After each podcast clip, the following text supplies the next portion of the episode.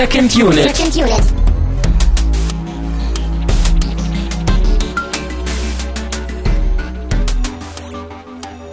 Herzlich willkommen zu einer neuen, zu einer weiteren Ausgabe von Second Unit. Mein Name ist immer noch Christian Steiner und ich habe bei mir einen halb neuen, Schrägstrich, äh, altbekannten Gast, nämlich den Patrick. Hallo Patrick. Sweet, Patrick, sweet. Hi, freue mich wieder hier zu sein.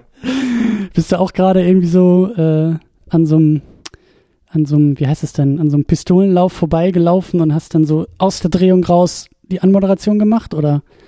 Also, wenn ich das verraten würde, wür würde der Podcast implodieren. Also lasse ich es lieber. Ach so, du versuchst jetzt noch Mission Impossible mit reinzubringen. So, diese Nachricht zerstört sich in wenigen Sekunden. Psst. Okay, sehr gut, sehr gut. Ja, Patrick, du ähm, warst schon, ich überlege, zweimal mindestens in der Ausgabe, weil zweimal äh, an zwei kann ich mich erinnern. Du warst äh, mit mir hier in Berlin und hast den Zach Braff Film besprochen in dem Special. Und wir hatten dich dann auch noch mal ähm, in Kiel. Da haben wir über die die Verurteilten, glaube ich, Genau, über die Verurteilten. äh, Shawshank Redemption, genau. Mit Tamino noch zusammen, genau.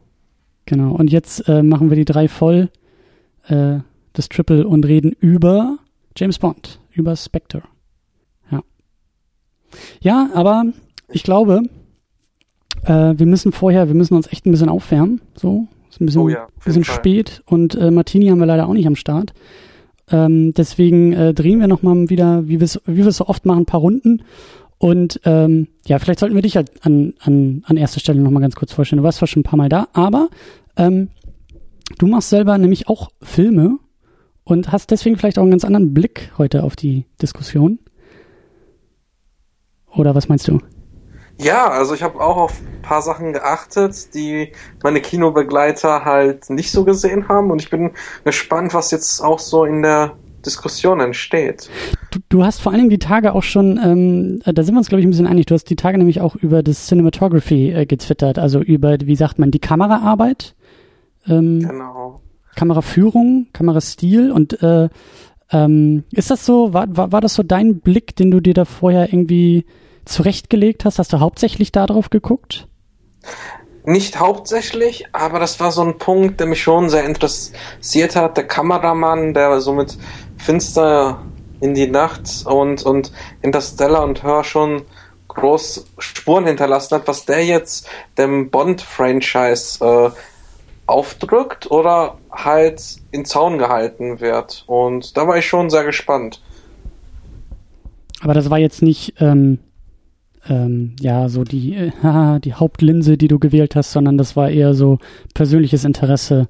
Ähm, Per- Persönliches. Interesse und äh, ehrlich gesagt habe ich mich auch noch viel andere Sachen gefreut. Also, ähm, genau.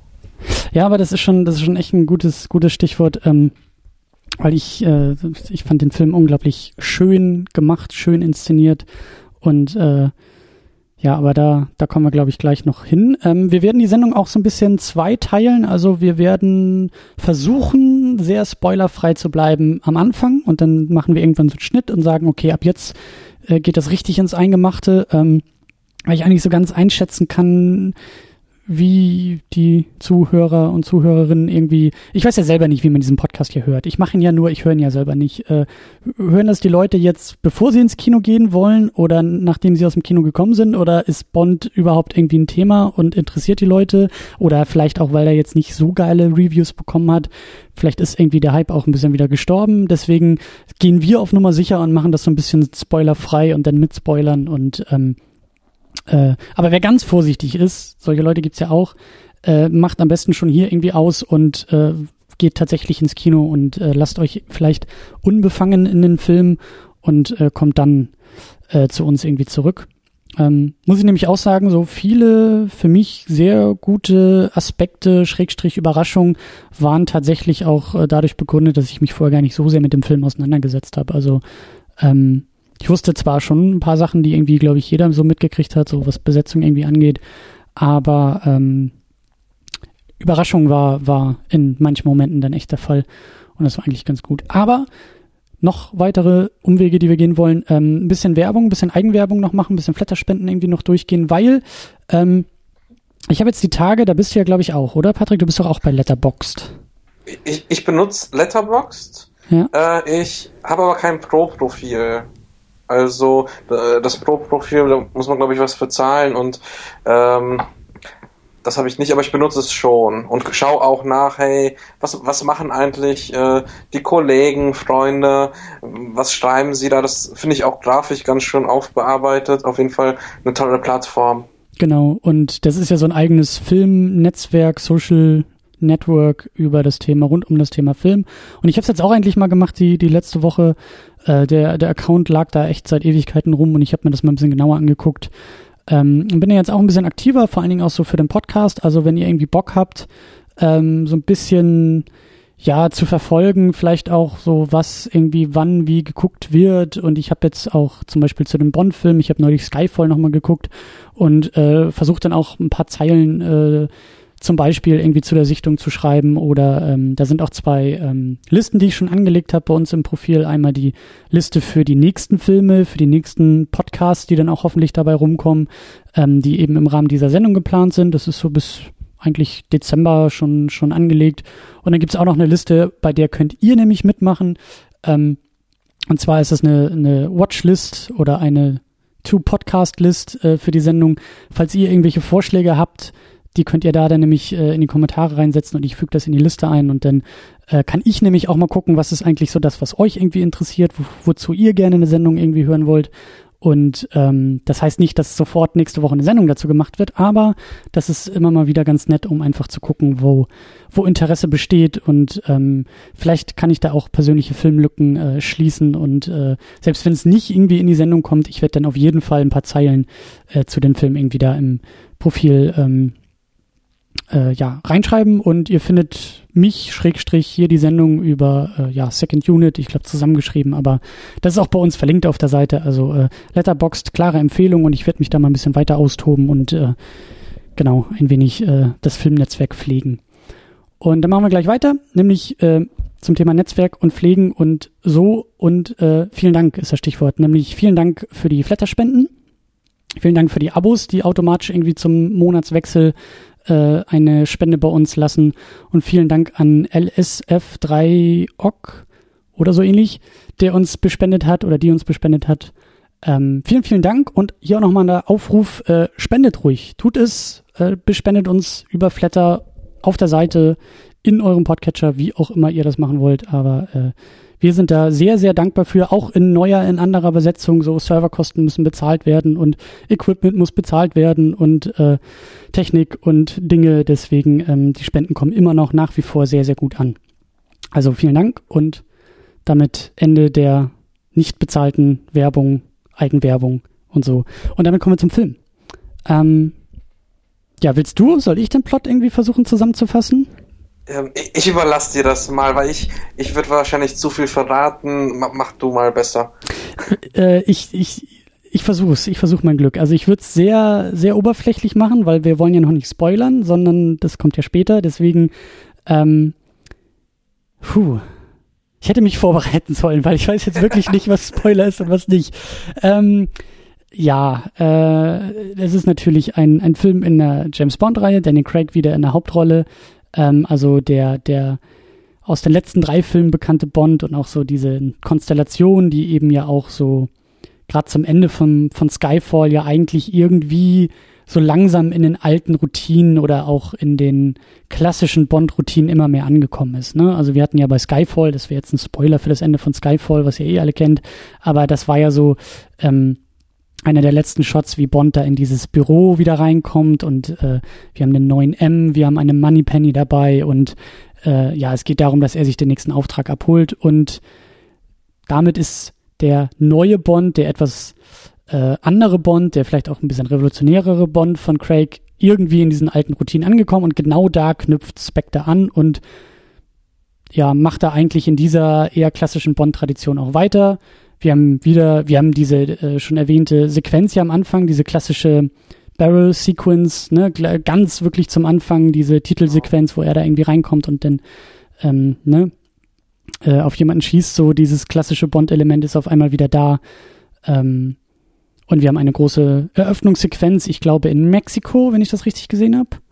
Genau. Ja, genau. Irgendwie der, der Tag der Toten wird da irgendwie zelebriert. Eine riesengroße Massensequenz und Bond ist natürlich mittendrin und ähm, auch das ist ja so ein klassisches Element, diese, diese Opening, Pre-Opening-Sequenz, äh, in der er irgendwie was tut, an, an irgendwelche Informationen rankommt und äh, ja, daraufhin halt so ein bisschen ähnlich wie bei Skyfall, aber irgendwie auch nicht, so ein bisschen mit dem MI6, aber auch gegen MI6 arbeitet und so ein bisschen allein unterwegs ist und äh, dabei eben eine geheime Organisation ausfindig macht.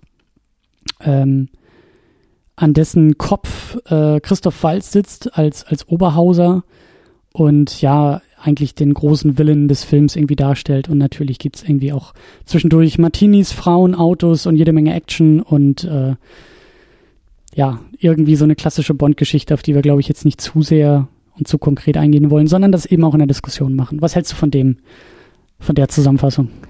Ich finde ich super. Also, ähm, schön allgemein gehalten, ein bisschen angeteasert, aber nicht so viel verraten. Dafür würde ich dir Martini ausgeben. Sehr gut, ja. Ich habe jetzt, ich habe auch Durst, also ich könnte auch guten Martini gebrauchen irgendwie. Aber ja, das hatten wir ja damals bei dem, bei dem, äh, bei der Vorbereitung zu Skyfall. Da haben wir uns ja nicht nur durch die Bonds geguckt, sondern auch durch die Martinis gesoffen, äh, Tamino und ich.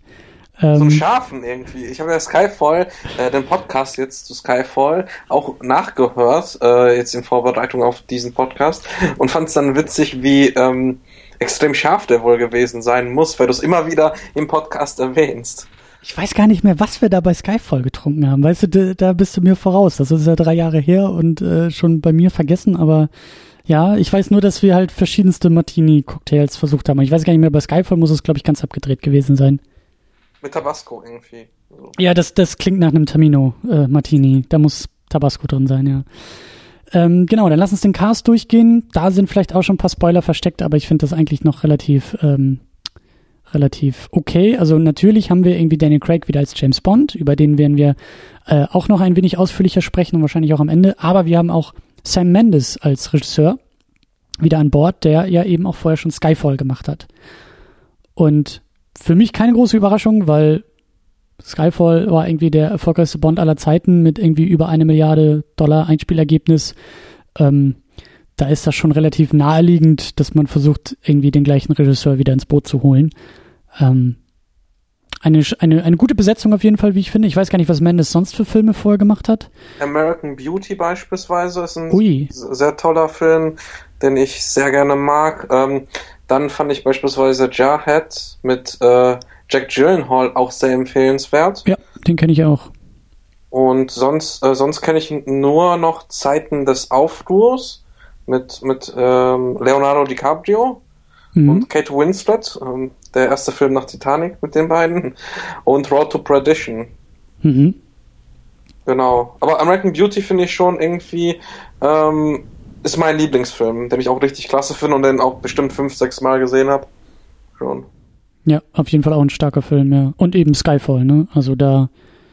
Ähm, hat er gemacht, ist aber kein starker Film. Findest du?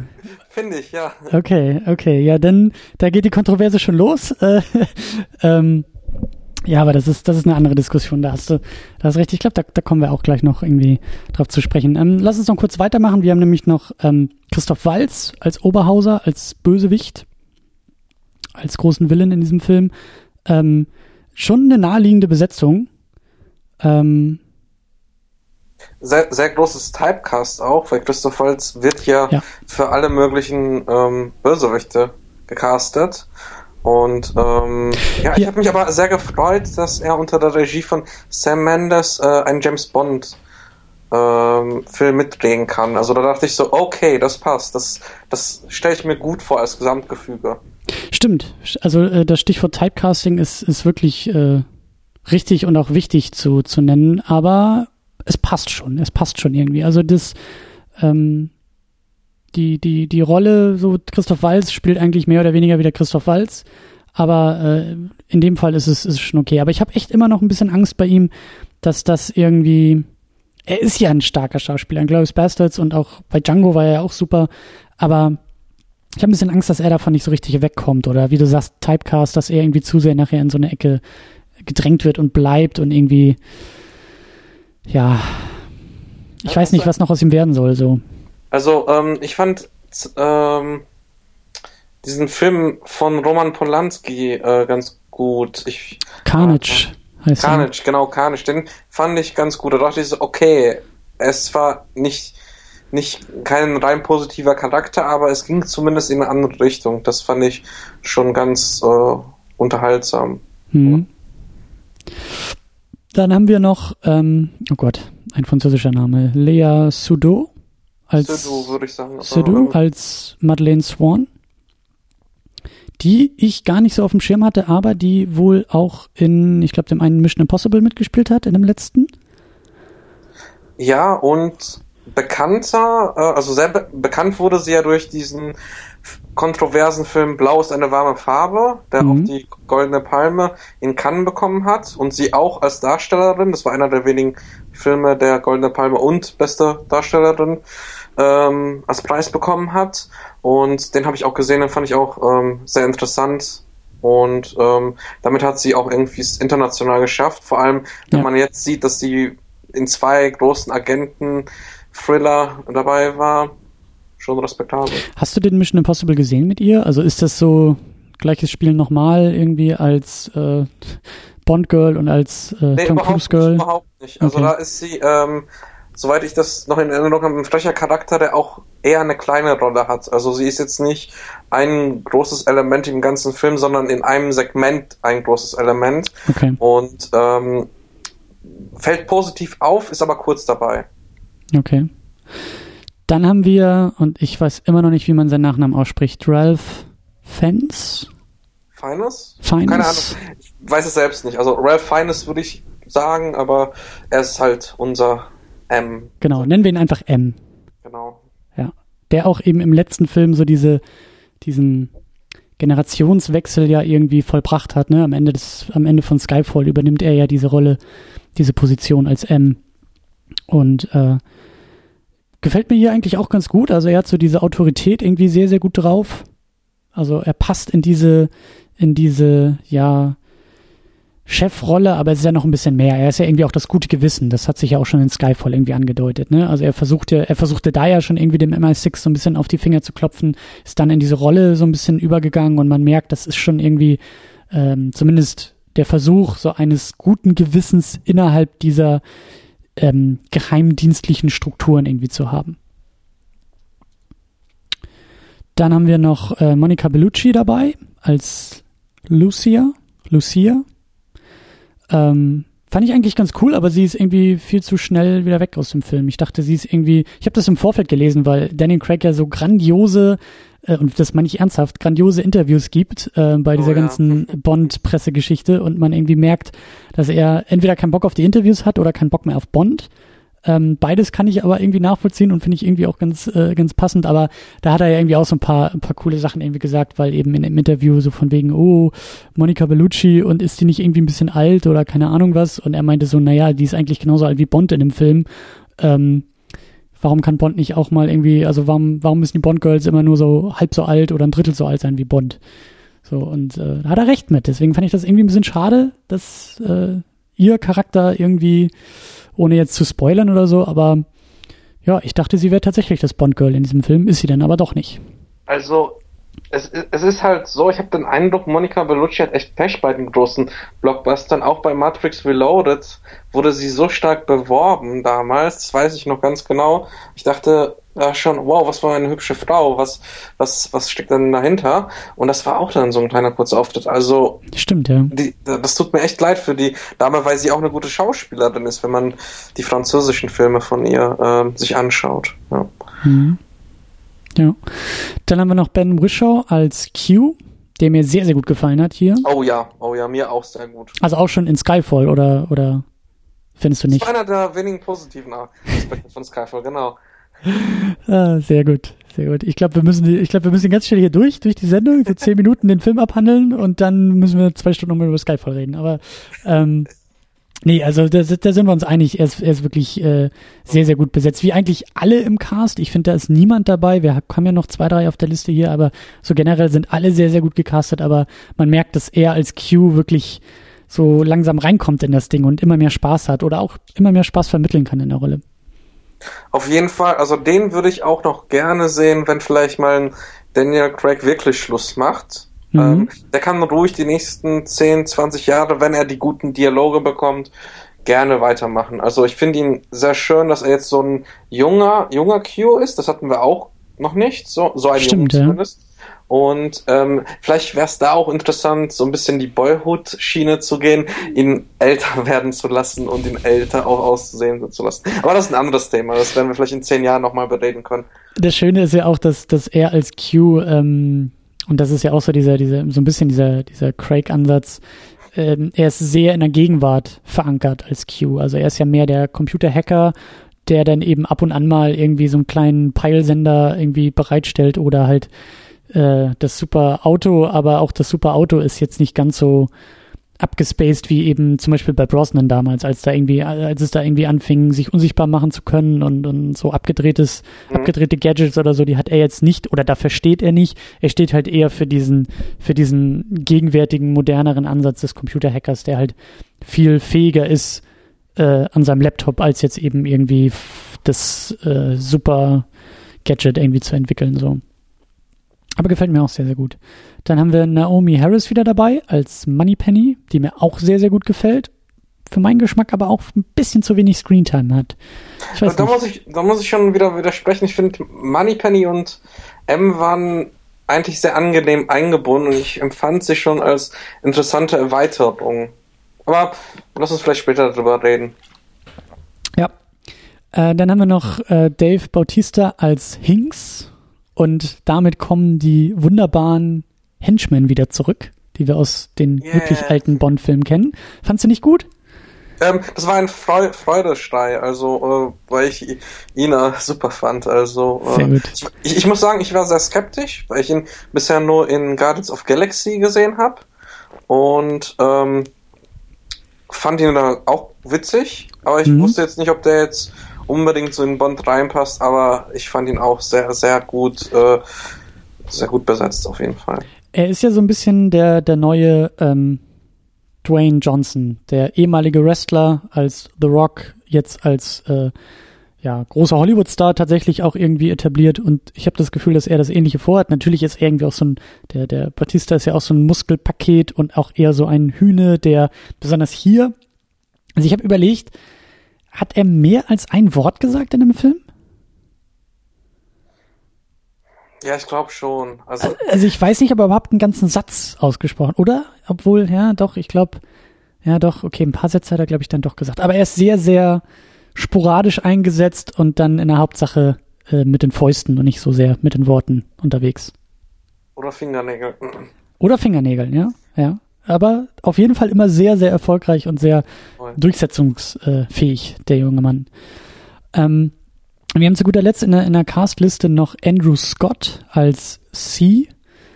Ähm, was ist er denn? Er ist so ein bisschen der, der Konkurrent zu M. Er versucht irgendwie diesen ganzen Geheimdienstkram äh, auch äh, umzuwirbeln, umzugestalten und ähm, das ganze Double O-Programm so ein bisschen zu, zu beenden. Aber was ich besonders klasse fand, einfach nur der erste Moment, als er irgendwie auf der, auf der Bildfläche war, ähm, der gute Mann spielt nämlich auch bei der Sherlock-Serie mit ähm, äh, Benedict Cumberbatch und äh, Martin Freeman mit. Da spielt er den Moriarty, also auch den Bösewichten.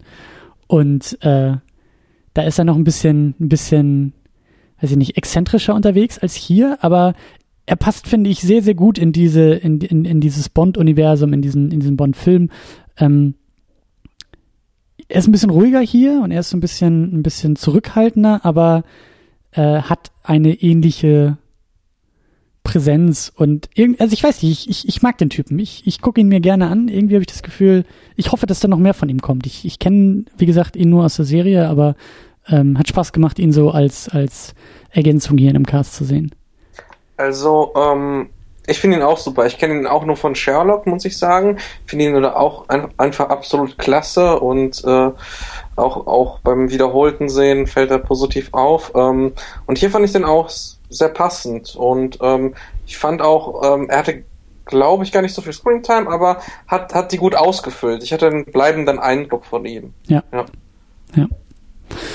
Genau, und damit haben wir so die, die handwerkliche Liste abgeschlossen. Ähm, sollten vielleicht auch noch, was sich schon so ein bisschen so angedeutet hat, äh, sollten wir jetzt vielleicht ein bisschen ausbreiten, unser Verhältnis zu den Daniel Craig Bond-Filmen. Wie, wie ist es denn bei dir? Wie ist es so, wie, wie bist du rein Inspector? Was war so dein, was war dein Hype-Level? Was waren deine Erwartungen? Und was ist so der Background aus den anderen Craig-Filmen bei dir? Also, ich habe ähm, mir nochmal Casino Royale auch angeschaut, wiederholt. Ähm, finde Casino Royale, das ist mein Lieblings-Craig-Bond. Okay.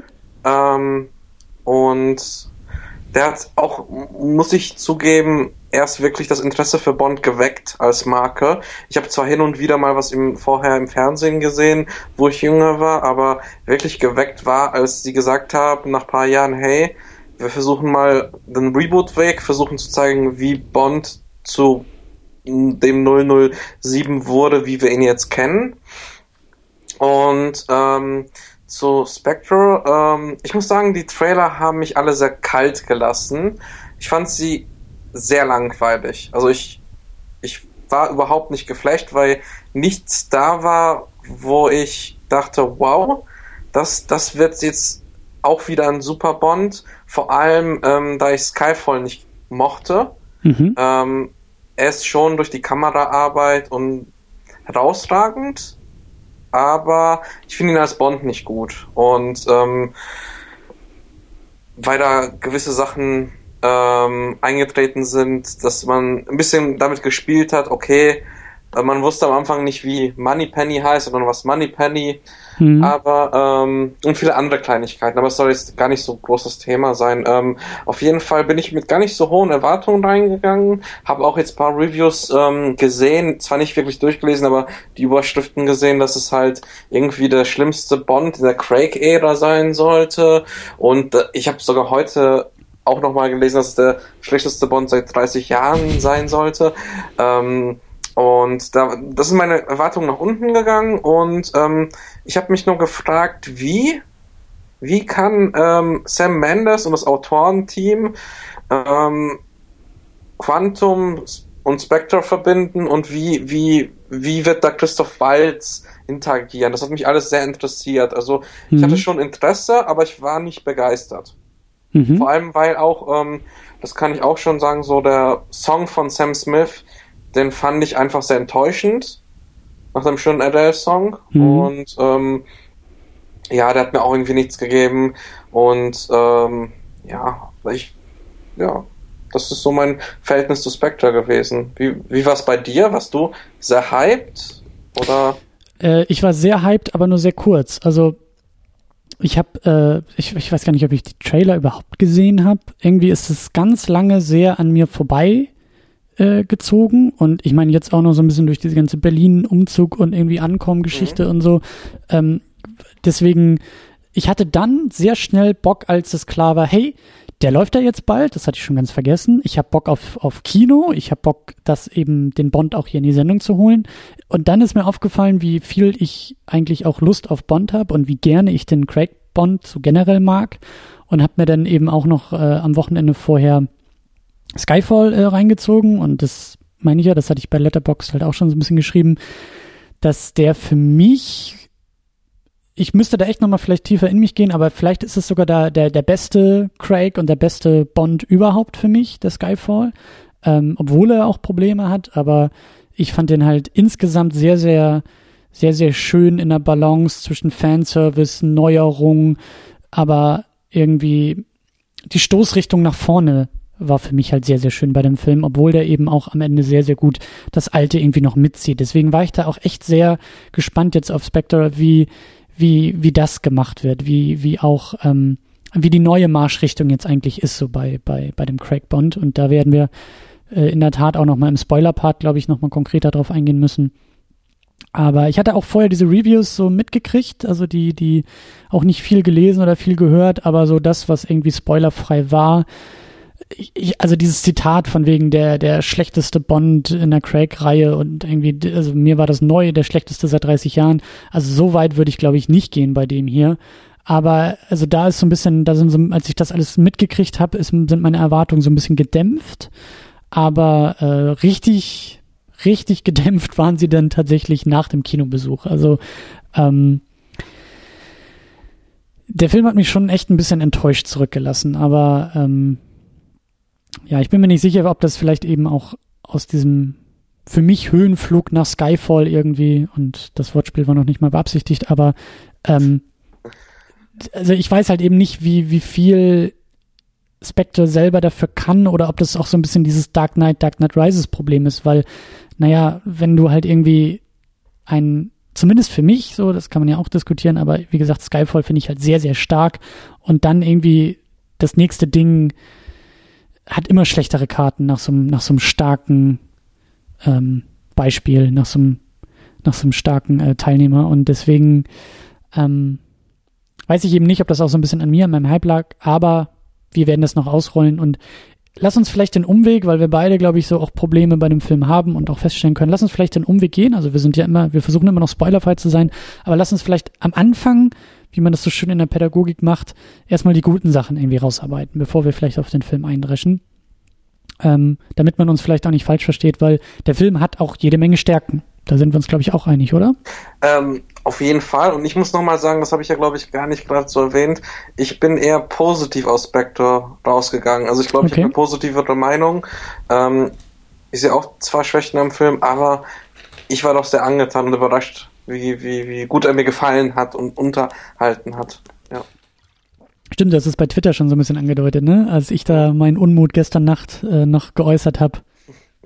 Ja, genau, mit den Ungleichzeichen. ja, aber ne, lass uns mal rausfinden. Also, ähm, für mich ist tatsächlich das, was du angedeutet hast, was dich auch so interessiert hat, die Cinematography, also die, die Kameraarbeit, unglaublich stark in dem Film. Also ich saß da gestern in dem Kino, wir hatten einen richtig schönen, richtig schönen, äh, hochauflösenden Kinosaal, tolles Bild. Und ich hätte diesem Film noch weitere fünf Stunden visuell, wenn der Ton aus gewesen wäre und wenn da irgendwie keine Geschichte drin gewesen wäre oder so, die Bilder, das hätte ich noch stundenlang mir anschauen können. Also wie da gearbeitet wird, wie da was gezeigt wird, wie da mit Massenszenen irgendwie gearbeitet wird, wie da, wie da mit Setpieces gearbeitet wird, aber dann eben auch, wie es eingefangen wird, wie die Kamera steht, wie sie irgendwie äh, die Farbgestaltung äh, aufgezogen haben. Also diese ganzen Aspekte sind für mich echt großartig und knüpfen auch an Skyfall perfekt an.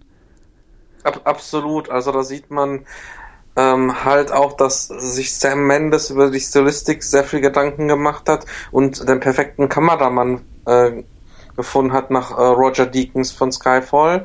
Und ähm, also das muss ich sagen, das, das ist bei beiden äh, Sam Mendes Filmen super und hat mich auch sehr erfreut. Also ich habe wirklich ein paar Mal da gesessen und, und wirklich Spaß an den Bildern gehabt. Ja. Und vor, vor allem, weil die Landschaften auch so unterschiedlich sind, wurden immer wieder dafür andere Stimmungen gewählt. Und das fand ich sehr schön. Also hat mir sehr gut gefallen.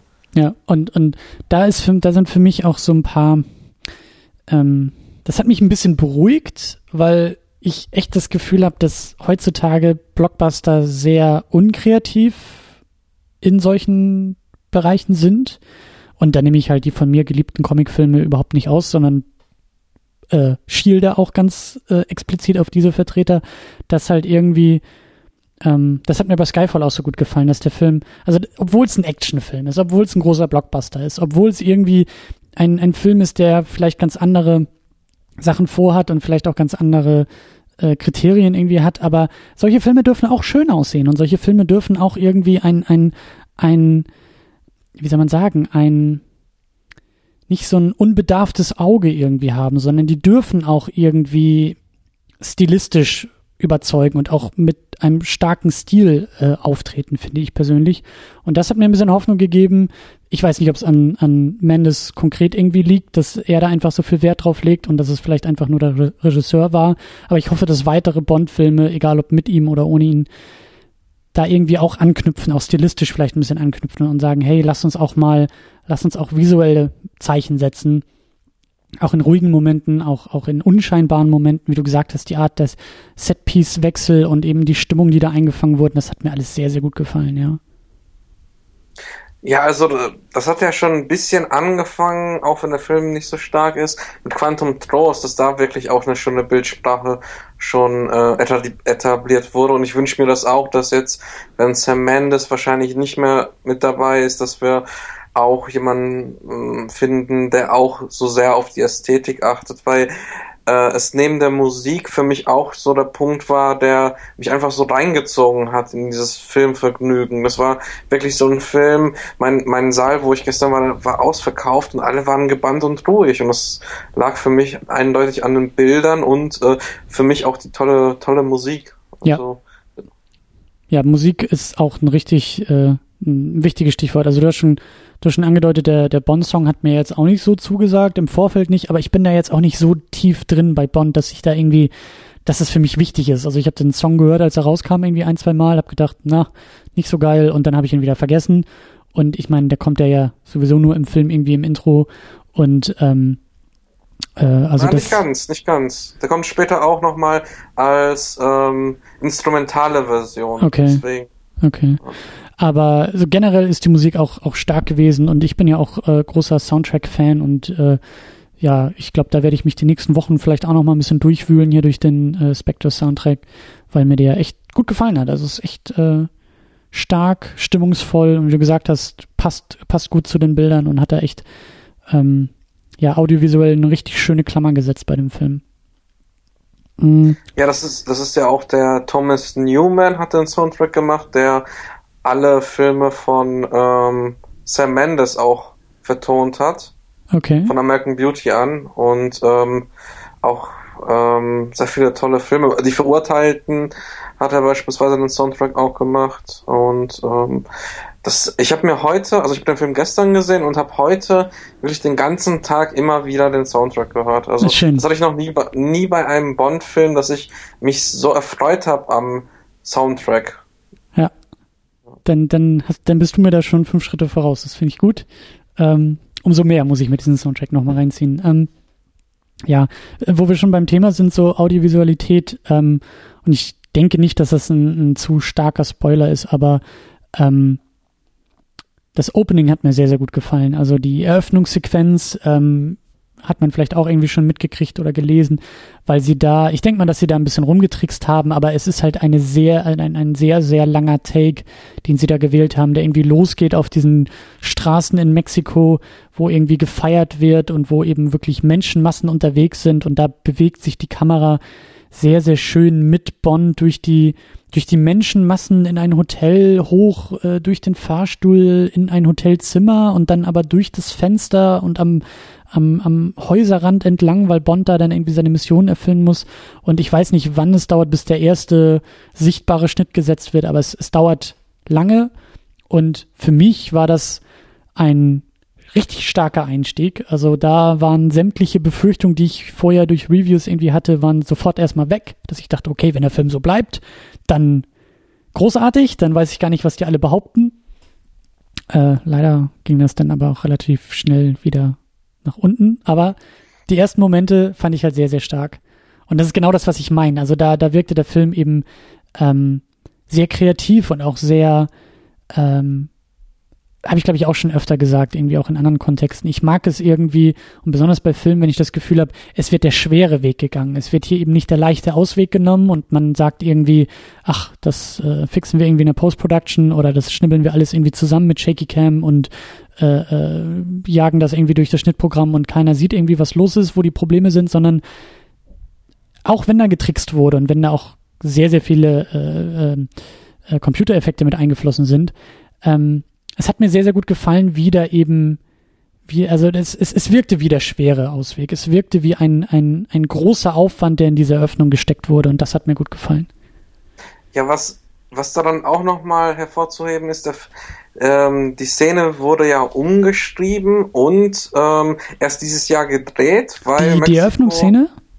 Genau, weil, ähm, weil Mexiko 14 Millionen Dollar äh, reingesteckt hat in James Bond, damit äh, Mexiko ein positives Stadtbild bekommt. Das äh, ist aus den Sony Leaks auch hervorgegangen, dass das eben äh, nachgedreht wurde und gar nicht ursprünglich geplant war. Und deswegen finde ich es umso spannender, dass es diesen intensiven Einstieg mit dem One-Take Ja. gab. Ähm, wobei ich so ganz, ich, ich bin gespannt, das Making of zu sehen, weil ich habe glaube ich zwei Schnitte gesehen, die sehr fein waren, aber wo er einmal reingeht und einmal aus dem Ja. Fenster rausgeht, das könnten Schnitte gewesen sein, könnte auch ein Take gewesen sein, aber nichtsdestotrotz intensiver Einstieg und ich glaube der erste Schnitt kommt, als äh, Bond eine Waffe auf eine Person richtet. Ja.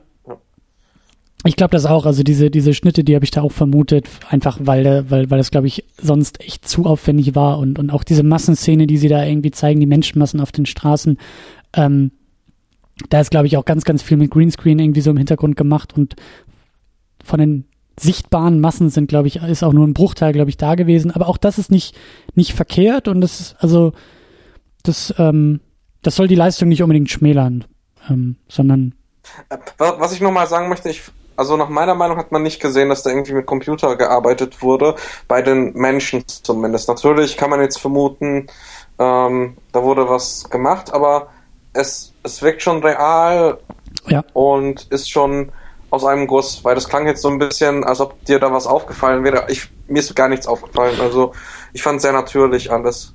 Genau, also aufgefallen ist mir da auch nichts. Ich habe es auch einfach nur nur äh, vermutet, so aus pragmatischen so, Gründen. Aber ähm, ähm, genau. Aber das ist ja auch ein Kompliment. Also das ist so ähnlich diese diese Mad Max Richtung. So da wurde ja auch sehr sehr viel mit Computern gearbeitet, aber eben Genau. sehr pragmatisch und äh, subtil, dass da halt irgendwelche Kabel weggenommen wurden und eher so retuschiert als jetzt irgendwie ne alles aus dem Computer zu erschaffen. Und ich kann mir vorstellen, dass es so ähnlich auch da war. Aber ähm, Genau, ein weiterer großer, äh, größerer Punkt, aber umso auch umso positiver, ähm, haben wir auch schon ein bisschen angedeutet, ist das komplette Casting. Ich finde alle sehr, sehr gut besetzt und auch äh, ähm, ja, dieses ganze, dieses ganze Team, das Hauptteam, das Kernteam, so in, in diesen ganzen Bond-Rollen, gefallen mir alle gut. Ja, also die haben echt Spaß gemacht, ähm, dass man wirklich so einen Cast hatte, der jede einzelne Rolle, jetzt nicht nur Craig äh, und M und Moneypenny, sondern wirklich alle waren bis in die kleinste Rolle gut gecastet und äh, gerne weiter so in den nächsten Bonds. Ich glaube, wir kriegen noch einen mit Danny Craig, wenn ich das richtig äh, gelesen habe. Also einen, einen muss er, glaube ich, noch machen. Und äh, er hat ja in Interviews gesagt, dass er danach eben nicht verlängern will. Und ich war mir eben nicht sicher, ob das jetzt schon für diesen galt, aber äh, da muss wohl noch einer Äh, kommen.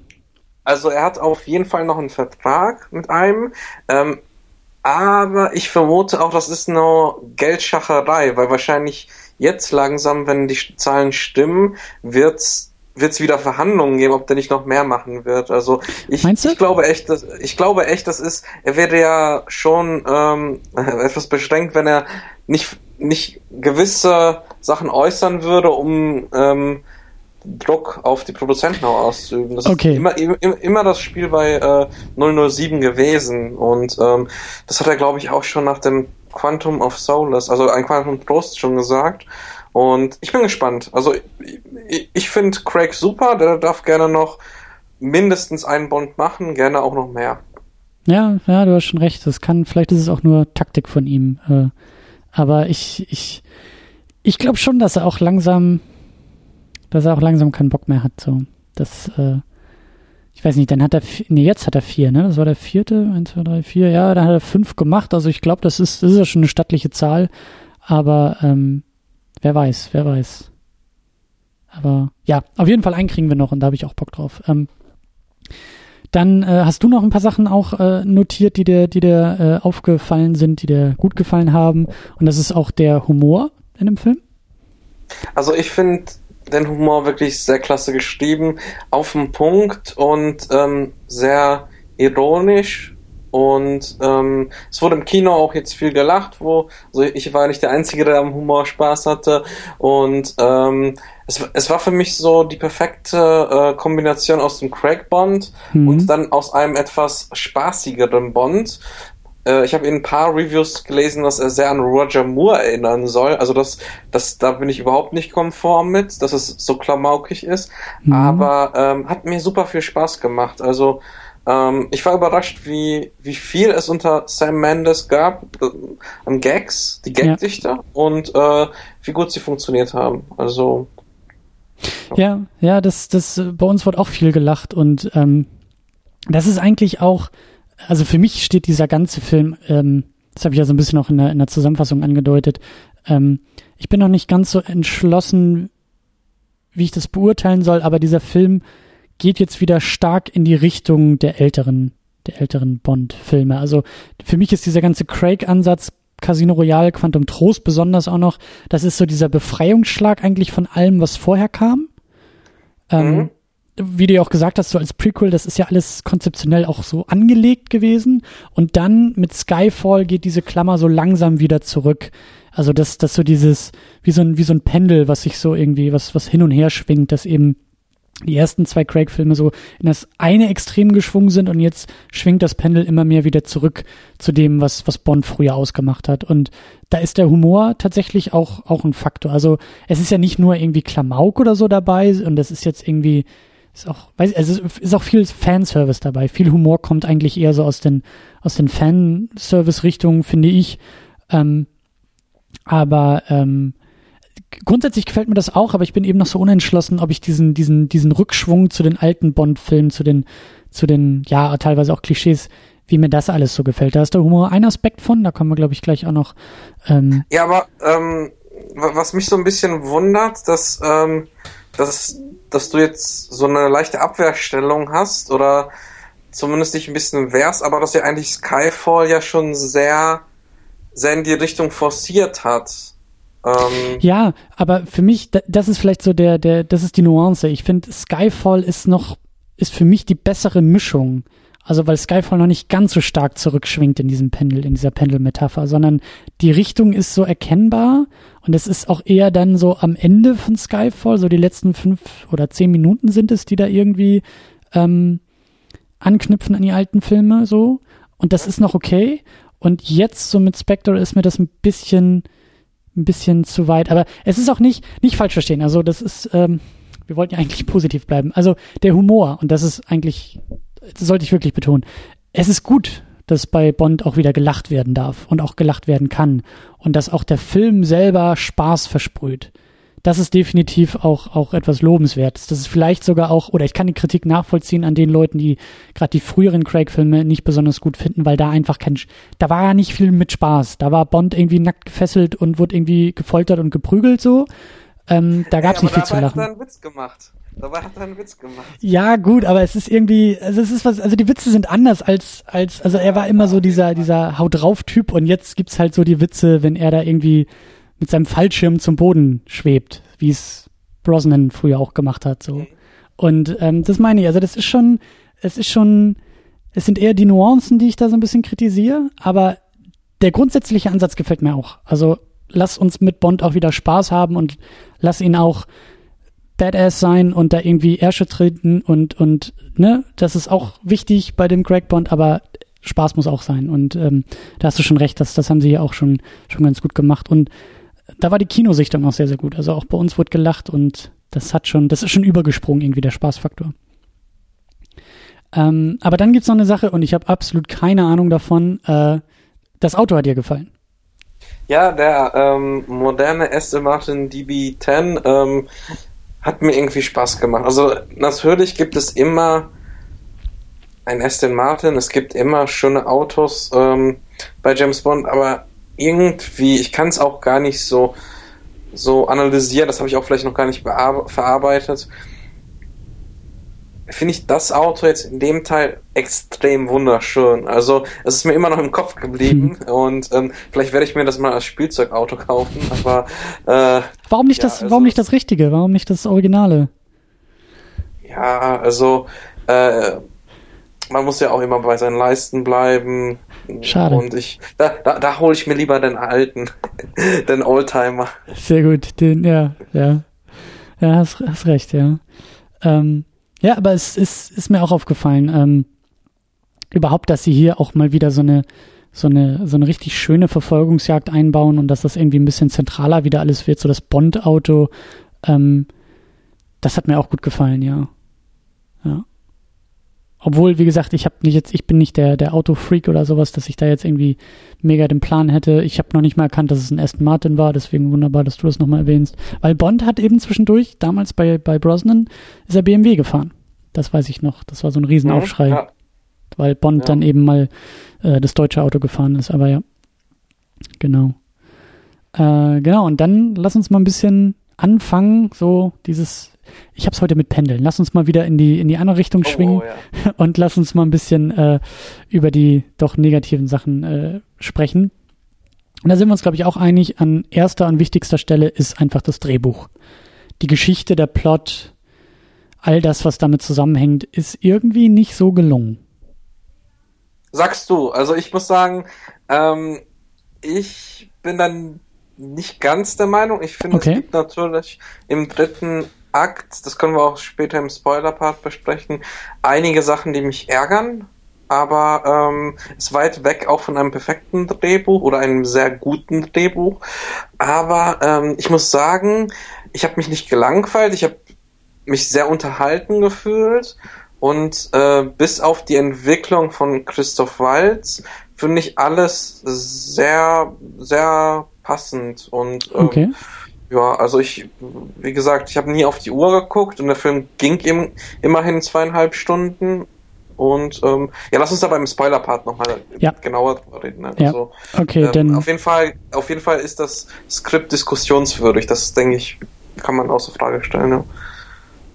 ja, das machen wir auch gleich im Spoiler-Part noch. Ähm, ein bisschen andeuten, vielleicht auch nur, aber äh, weil du Christoph Waltz schon erwähnt hast, ähm, er ist gut besetzt er macht Spaß als Bösewicht, aber ich habe das Gefühl, dass er irgendwie ein bisschen verheizt wurde.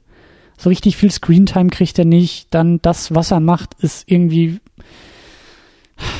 nicht so nicht so überzeugend als Bösewicht, finde ich. Und irgendwie irgendwie ähm, ich weiß nicht, ich will ihn im nächsten Film irgendwie wiedersehen. Ich hoffe, dass, dass sie ihn irgendwie im nächsten Film und dann aber richtig, dass sie ihn da mal richtig machen, dass er nochmal seine Chance falls bekommt. Er, falls der Spectre überleben sollte und ja, genau.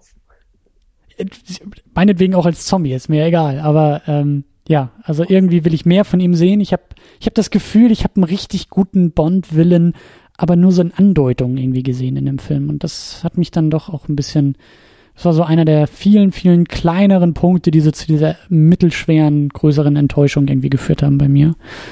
Ja, ja also bei mir war es auch so, ich muss sagen, ähm, seine Szenen sind schon sehr stark. Er hat eine wahnsinnige Präsenz und ist auch gut gewählt, wie du sagst. Aber ich verstehe manchmal nicht, was er für Motive hat. Ja. Was will er erreichen? Ja. Ähm, er sagt es zwar einmal, aber trotzdem ist es sehr vage und äh, was ist die Konsequenz daraus? Und das finde ich immer ganz schwer. Ich muss, muss zugeben, mir fällt, ich finde es nicht schwer, äh, schlimm, wenn er, also die, die Zeit, die er hatte, fand ich okay, weil ein Willen muss nicht unbedingt häufiger vorkommen, äh, aber aber wie, wie manche Sachen angegangen wurden, wie gesagt, ich halte mich jetzt so vage, weil es noch spoilerfrei ist, fand ich sehr schade. Fand ich sehr schade und bin mal gespannt, ähm, ja, was, was, was wir noch erwarten können, ja. Ja. Ähm, ja, also auch sehr allgemeiner, aber ähm, die Action hat mir in manchen Momenten auch nicht so zugesagt und das war zum Beispiel auch in dieser Eröffnungssequenz, die wir ja schon angedeutet haben, da in Mexiko. Da gibt es halt so eine was ist das, so, so ein Kampf in dem Helikopter, den Bond da mit, mit einem Bösewichten irgendwie ausführt. Mhm. Und das, das war mir einfach zu viel, too much. Das war irgendwie nicht. Ähm, das habe ich, das habe ich mal in der in der Mini-Unit, die ich da glaube ich zu Terminator Genesis gemacht hatte. Da ist mir irgendwie aufgefallen, ähm, dass dass mir ich habe kein Problem damit, wenn Menschen in Filmen irgendwie unglaubwürdig sind oder irrational sind oder irgendwie, wenn Handlungen nicht viel Sinn ergeben, dann bin ich da eher noch dabei, dass ich sagen kann, okay, das sind Menschen und Menschen müssen nicht irgendwie rational sein oder müssen keinen Sinn machen. Aber bei Action ist mir irgendwie aufgefallen, dass ich die, dass ich da eine gewisse Logik brauche. Und ich hatte das Gefühl, dass dieser Hubschrauber, den Bond da irgendwie mitgeflogen ist, das hat für mich alles nicht funktioniert. Also das war einfach nicht überzeugend, die Art und Weise, wie er da in diesen Hub Hubschrauber reinspringt und sich da durchprügelt und das, das war mir irgendwie ja, dann doch zu sehr too much. Also ähm, für mich war es auch sehr komisch, vor allem er macht dann solche solche Drehungen Hubstauber und dazu kommt noch und das hat mich eher etwas äh, aus dem Filmerlebnis gezogen. Das war wirklich der einzige Moment auch im ganzen Film. Ähm, ich hatte die Gefühl, gefühlt waren die äh, nahen Shots auf die Gesichter, auf die Reaktion, auf die einzelnen mhm. Schläge, die waren im Greenscreen gedreht und das habe ich halt leider gemerkt und bin dann so ein bisschen, pff, hoffentlich wird das nicht im ganzen Film so zu sein. Ja. Ähm, nach meiner Meinung war es dann nur in dieser einzigen Szene. Ist natürlich auch ein bisschen schade, wenn es gerade so die erste Szene ist, wo es auffällt. Ähm, hattest du das Problem der Action öfter gesehen oder ähm, wie war es bei dir eigentlich? Also da besonders bei dieser, bei dieser Hubschraubernummer, ähm, das ist, das wird, das ist vielleicht für einen Spoiler-Part auch noch irgendwie, aber okay, also klar. das ist auch eher so ein Bauchgefühl gewesen, was ich bei vielen ähm, Explosionen hatte oder bei vielen Set-Pieces irgendwie hatte, dass ich, dass ich auch, wie du gesagt hast, irgendwie diesen Greenscreen jetzt vielleicht nicht ganz so ausgemacht habe, aber irgendwie so, so dann doch irgendwo in Details wahrgenommen habe und dann irgendwie die Glaubwürdigkeit so ein bisschen gelitten hat bei mir. Ist schwer zu beschreiben, ist halt eher so ein Bauchgefühl gewesen, dass ich irgendwie, ähm, dass es nicht so ganz hundertprozentig überzeugend war. Ähm, eine Sache, bevor wir äh, konkret werden wollen, ist ähm, die Title Sequence und der Song. Hatten wir auch schon so ein bisschen angedeutet, aber da wird der ja nochmal so richtig ausgespielt, dann diese typische, ähm, ja, sehr aufwendige Animation, die ja irgendwie diesen Film ankündigen. Ne? So nach der Opening kommt dann ja eben diese Titelsequenz mit Bond-Song und ähm, das hat dir auch nicht so gut gefallen, kann das sein?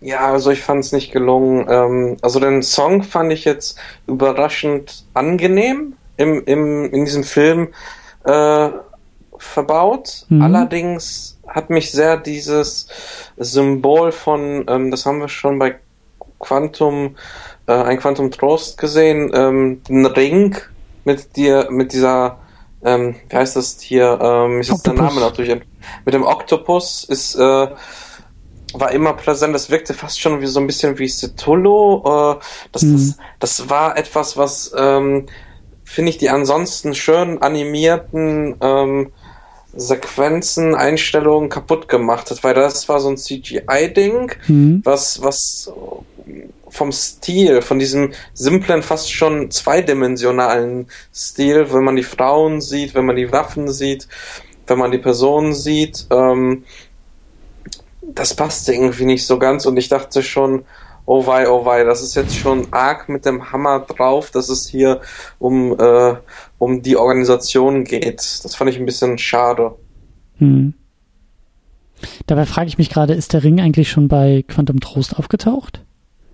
Ja, ist, ähm, er ist sogar aufgetaucht, glaube ich, am Ende von Casino Royale, hm. wo ähm, wo Mr. White ähm, halt angeschossen wird. Und äh, bei ähm, ein Quantum Trost, es ist ja so am Anfang von Quantum Trost äh, wird ja Mr. White äh, verhört und er sagt dann, ja, wir sind überall und da sieht man zum ersten Mal den Ring in ein Quantum Trost, genau, nicht Casino Royale.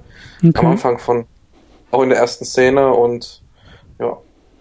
Ich habe ich hab den echt, ich habe den sofort vergessen, als ich aus dem Kino kam damals, aber den müsste ich echt nochmal aufholen. Also ähm, kleine, kleine Bildungslücke, also hm.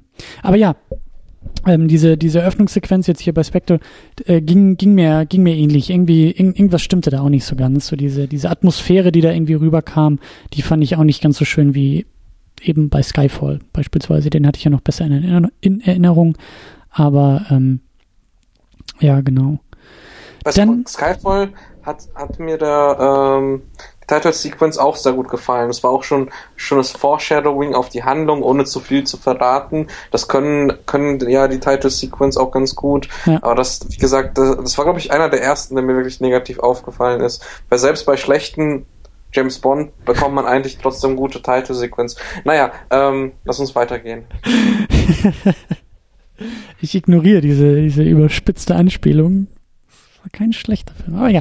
Ähm, ja, lass uns, lass uns mal jetzt richtig die Hände schmutzig machen und äh, die Fingernägel ausfahren und in die äh, Schädeldecke und Augen von Spectre reindrücken und mal gucken, was dann irgendwie noch übrig bleibt. Äh, sprich, wir werden jetzt spoilern. Also, falls ihr den Film noch nicht gesehen habt, noch sehen wollt, morgen, übermorgen, nächste Woche, wann auch immer, wie auch immer, äh, dann macht er jetzt aus, richtig schön wie damals bei Löwenzahn, so abschalten und dann kommt ihr wieder, wenn ihr irgendwie den Film aufgeholt habt. Und wenn ihr ihn schon gesehen habt, wenn ihr keinen Bock auf irgendwie den Film generell habt, äh, aber weiter zuhören wollt, dann macht das jetzt. Und äh, es lohnt sich. das hoffen wir doch. Aber äh, ja, lass uns mal als allererstes, ähm, was ich angedeutet habe vorhin mit dem mit dem Skript, ähm, sind für mich zwei Sachen, die da die da mit reinspielen, warum der Film für mich auf Skriptebene so so also die deutlichste Schwäche hat. Ähm, mir fehlt der rote Faden in dem Film. Also diese ganzen Set-Pieces und so ist alles cool gewesen, aber ich habe zwischendurch echt Schwierigkeiten gehabt, weil dann einfach nur ein Name gefallen ist, der irgendwie wichtig schien und daraufhin dann irgendwie die Location gewechselt wurde, weil man sofort wusste, wo es als nächstes hingeht. Und mich persönlich hat der Film manchmal da ein bisschen verloren. Also die Frage, wo, wohin es eigentlich geht, was so das Ziel irgendwie dieser ganzen Mission ist, die ist für mich in, in manchen Momenten irgendwie nicht ganz klar geworden. Vielleicht ich weiß ja nicht, ob, ob du da irgendwie noch mehr aufgeholt hast vorher, also ob du Quantum Trost irgendwie noch so gut in Erinnerung hattest. Da gab es für mich halt auch schon Probleme. Also als Mr. White da irgendwie aufgetaucht ist, ähm, hatte ich schon gar nicht mehr auf dem Plan, hä, wer war denn das jetzt? Also der Film sagt ja irgendwie hier, uh, uh, ich bin wichtig und wir haben uns schon mal gesehen, aber ich wusste gar nicht mehr, wer das war. So. Mhm. Und das, ähm, weiß ich nicht, ob das, ob man mir das vorwerfen kann, dass ich nicht gut genug vorbereitet war für den Film, oder ob man es auch dem Film vorwerfen kann und sagen kann, naja, der Film hätte mich aber besser abholen müssen. Also generell sollte natürlich ein Film äh, für sich funktionieren. Natürlich ist es Natürlich ist es in Zeiten von Marvel, wo es ein Cinematic Universe gibt, ähm, auch zu hinterfragen, aber ähm, es, es wurde doch also ich, ich verstehe nicht so ganz, ähm, ich kann verstehen, dass das Skript ein paar Probleme hat, aber ich finde es doch überraschend, dass du sagst, dass es keinen roten Faden gab. Es wurde doch auch von Anfang an mit dieser Title-Sequence klar gemacht, okay, es geht um diese Organisation. Genau. Wir sehen am Anfang James Bond alte Dokumente durchschauen, wir sehen ein Bild, wo, wo ein, ein etwas älterer männlicher Herr und James Bond in jungen Jahren da ist. Man dachte dann, okay, das ist der Vater und ein, ein Gesicht, was ausgebrannt war. Da hat man nicht gesehen, was ist das? Was ist das jetzt hier? Und ähm, für mich stand eigentlich mit diesem Bild schon fest, so, okay, es geht darum, wer ist diese Person? Ist es, ist es Christoph Waltz? Ist es vielleicht irgendwie die Mutter von Bond oder was auch immer? Und dann, dann kommt mhm. direkt das Vi Video auch, oder das, davor kam das Video ähm, von, von unserer Judy Dench M. Mhm ähm, die dann sagt, Bond, töte mal bitte die Person für mich, ähm, was ich auch etwas konstruiert und seltsam fand, aber ähm, mit dem Ring von Quantum, man weiß ja noch nicht, dass es Spectre ist, äh, von Quantum, äh, das war irgendwie für mich klar, dass es da, da darum geht. Oder hm. hast du mhm. das mit den Bildern nicht gesehen oder wie? wie, wie genau. Mich? Genau, also ich habe das, ich habe das mit den Bildern zwischendurch auch irgendwie nicht so, nicht so ganz auf die Reihe gekriegt. Ich weiß nicht, äh, ob, ob das irgendwie zu sehr, ob das, ob das für mich einfach zu subtil war. Aber ich, also es, es sind viele Faktoren. Also die erwähnte Sequenz, als Bond zu Hause sitzt und das Video von M sich irgendwie anguckt, da gingen für mich die Probleme schon so langsam los.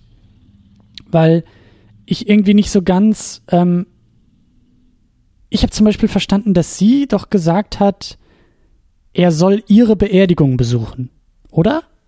Nein. Also sie hat ja gesagt, töten Sie die Person und besuchen Sie dann die Beerdigung des Toten, Guck mal. er ermordet hat. Und ich habe es irgendwie so verstanden, ah. dass irgendwie sie tot ist, so nach dem Motto Bond, wenn du hier diese Nachricht siehst, dann heißt das, ich bin tot und jetzt tu mir mal bitte eingefallen und töte irgendwie XYZ.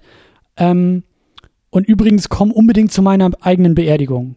Und dann dachte ich, okay, irgendwas ist dann da ja vielleicht irgendwie noch los. Vielleicht hat sie da noch irgendwas, weißt du, so mit ins Grab genommen und er, mhm. keine Ahnung, so, das war so irgendwie meine Einstellung. Ah, dann kam ja der Szenenwechsel auf eine Beerdigung, dann war Bond ja auf einer Beerdigung und dann hat es ein bisschen ge gedauert, bis ich geschnallt habe, Moment mal, das ist ja gar nicht die Beerdigung von M, das ist die Beerdigung halt von dem Typen, den er da irgendwie umgebracht hat und es geht eigentlich darum, dass Monica Bellucci irgendwie da ist und er irgendwie ähm, an sie rankommt und da ging es dann aber auch schon los mit, warum, warum warum jetzt ausgerechnet sie? Und dann hat sie doch, glaube ich, irgendwie angefangen, von irgendwelchen Namen oder sowas zu sprechen.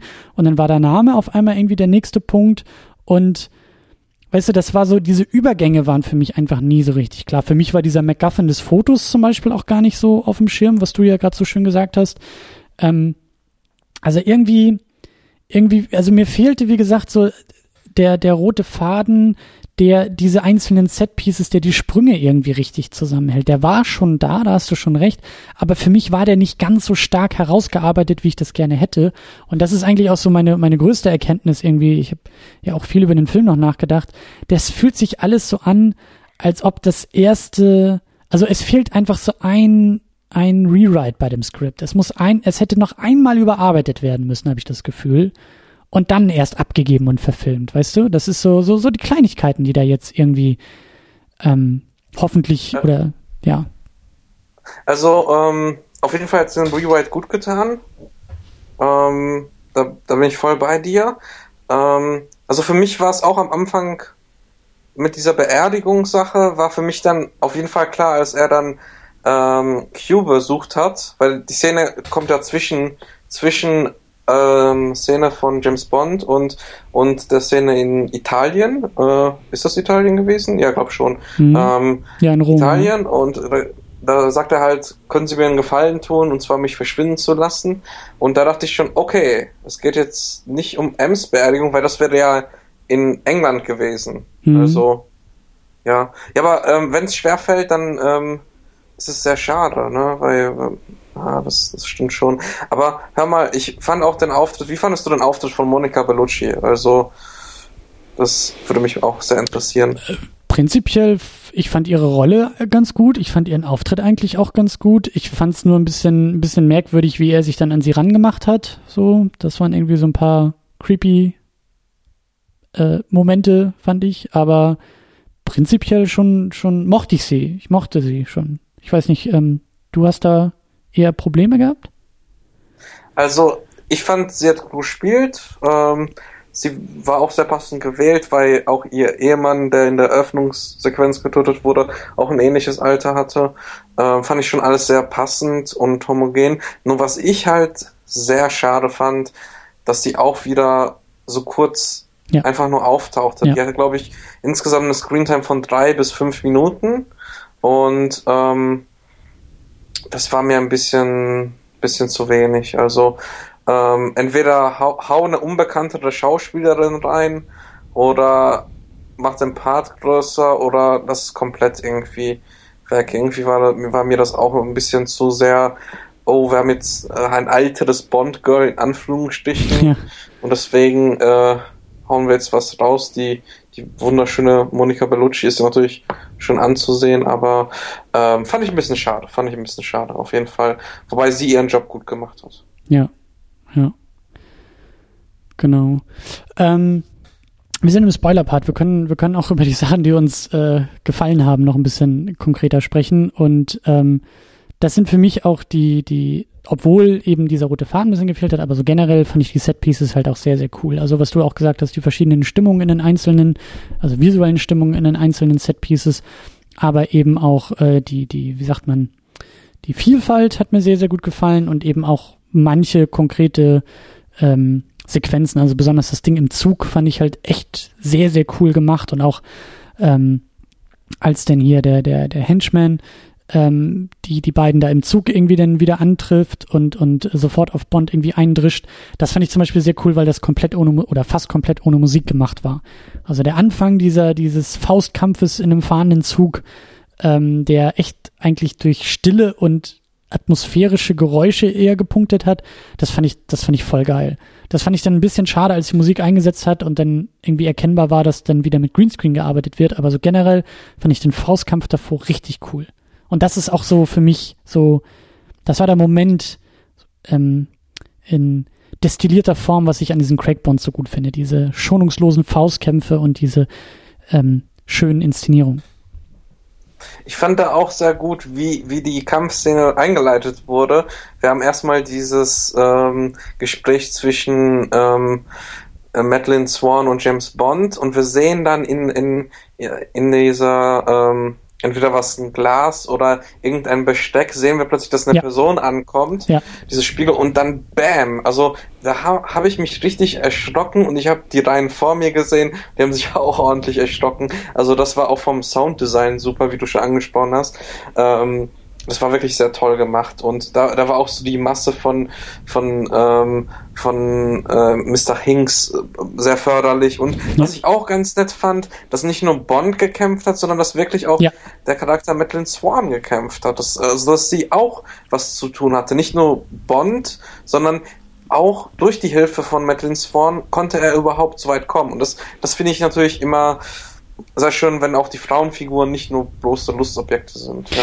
Ganz genau, und das ist auch ein, ein guter Punkt, ähm, der, glaube ich, als Beispiel fungiert, was mich so zerrissen lässt äh, bei diesem bei diesem Film, weil sie, ähm, wie hieß sie denn nochmal? Ähm, Madeline Swan. Genau, die Tochter von Mr. White. Ähm, sie ist für mich irgendwie so als Figur genau das, was ich auch so ein bisschen mit diesem Pendel meine, weil ihre Einführung und eigentlich bis zu dieser Zugfahrt, vielleicht auch noch so kurz danach, aber so das, bis dahin trifft es das ganz gut.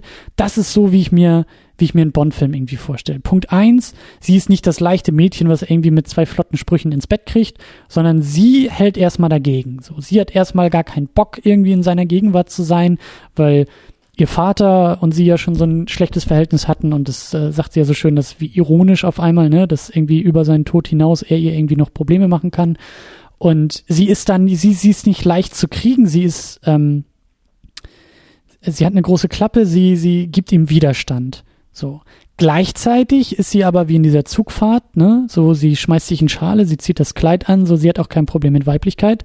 Aber wenn es dann irgendwie hart auf hart kommt, so, er will ihr ja irgendwie beibringen, wie man eine Waffe bedient und sie kann das Ding sofort irgendwie entladen und zeigt sofort, ne, nur weil ich eine Frau bin, ich habe da auch so ein bisschen ja, Plan das, das von. War eine Super Szene, ja. Genau, und dann kriegt sie aber auch die Gelegenheit, irgendwie zur Waffe zu greifen und irgendwie Bond auch in diesem Kampf beizustehen. So, das ist bis dahin so dieser ganze Bogen. Das fand ich schön. Das ist so, das ist so ein bisschen, ein bisschen progressiver alles. Das ist jetzt nicht irgendwie gefühlt das Jahr 1950, sondern das ist irgendwie fürs Jahr gut 2050 vielleicht immer noch ein bisschen, ein bisschen zurück. Äh, aber so prinzipiell, das geht schon mal in die richtige Richtung. So, wir kommen langsam in der Gegenwart der Dinge an dann kippt sie aber oder ihre Rolle kippt aber im Laufe der Geschichte wieder viel zu stark in diese alten Muster zurück.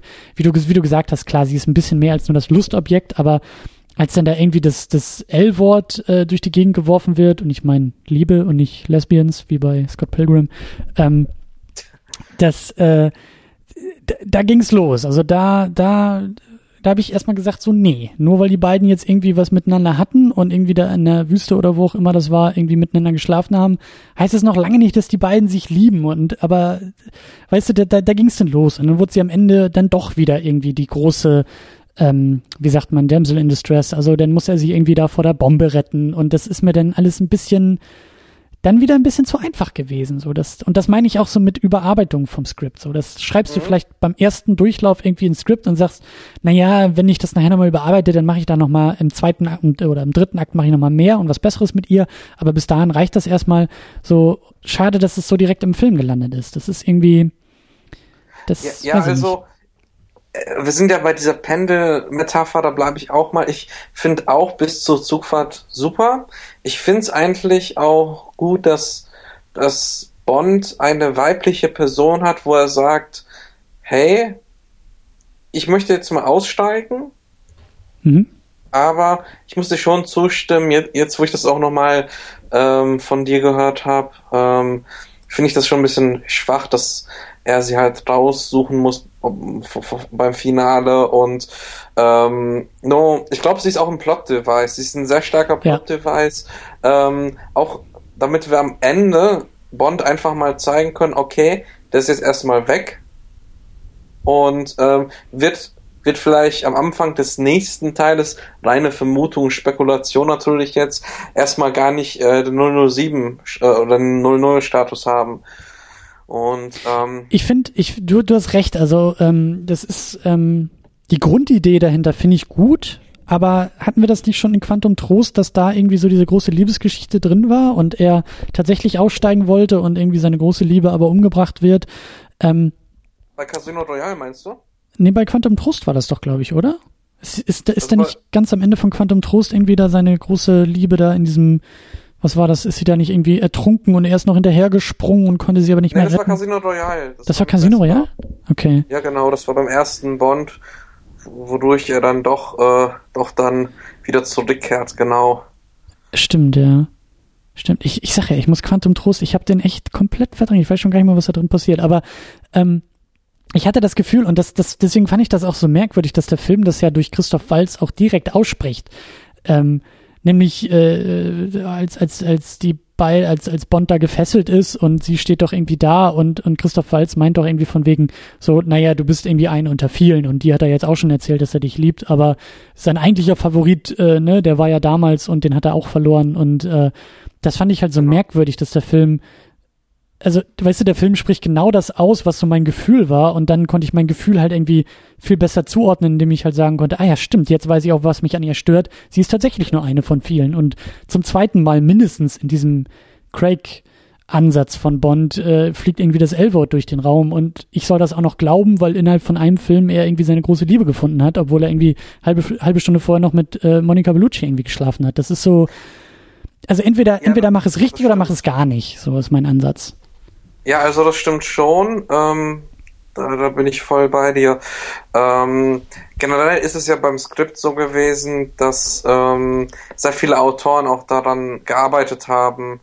Also einmal, ähm, also es waren glaube ich jetzt vier Autoren, wenn ich mich an den Abspann richtig erinnere. Ähm, einmal, einmal der John Logan, der, der halt immer auch von Sam Mendes mitgeschliffen wird und dann die von den Broccoli, äh, von den Produzenten, mhm. Barbara Broccoli, Purvis und Wade.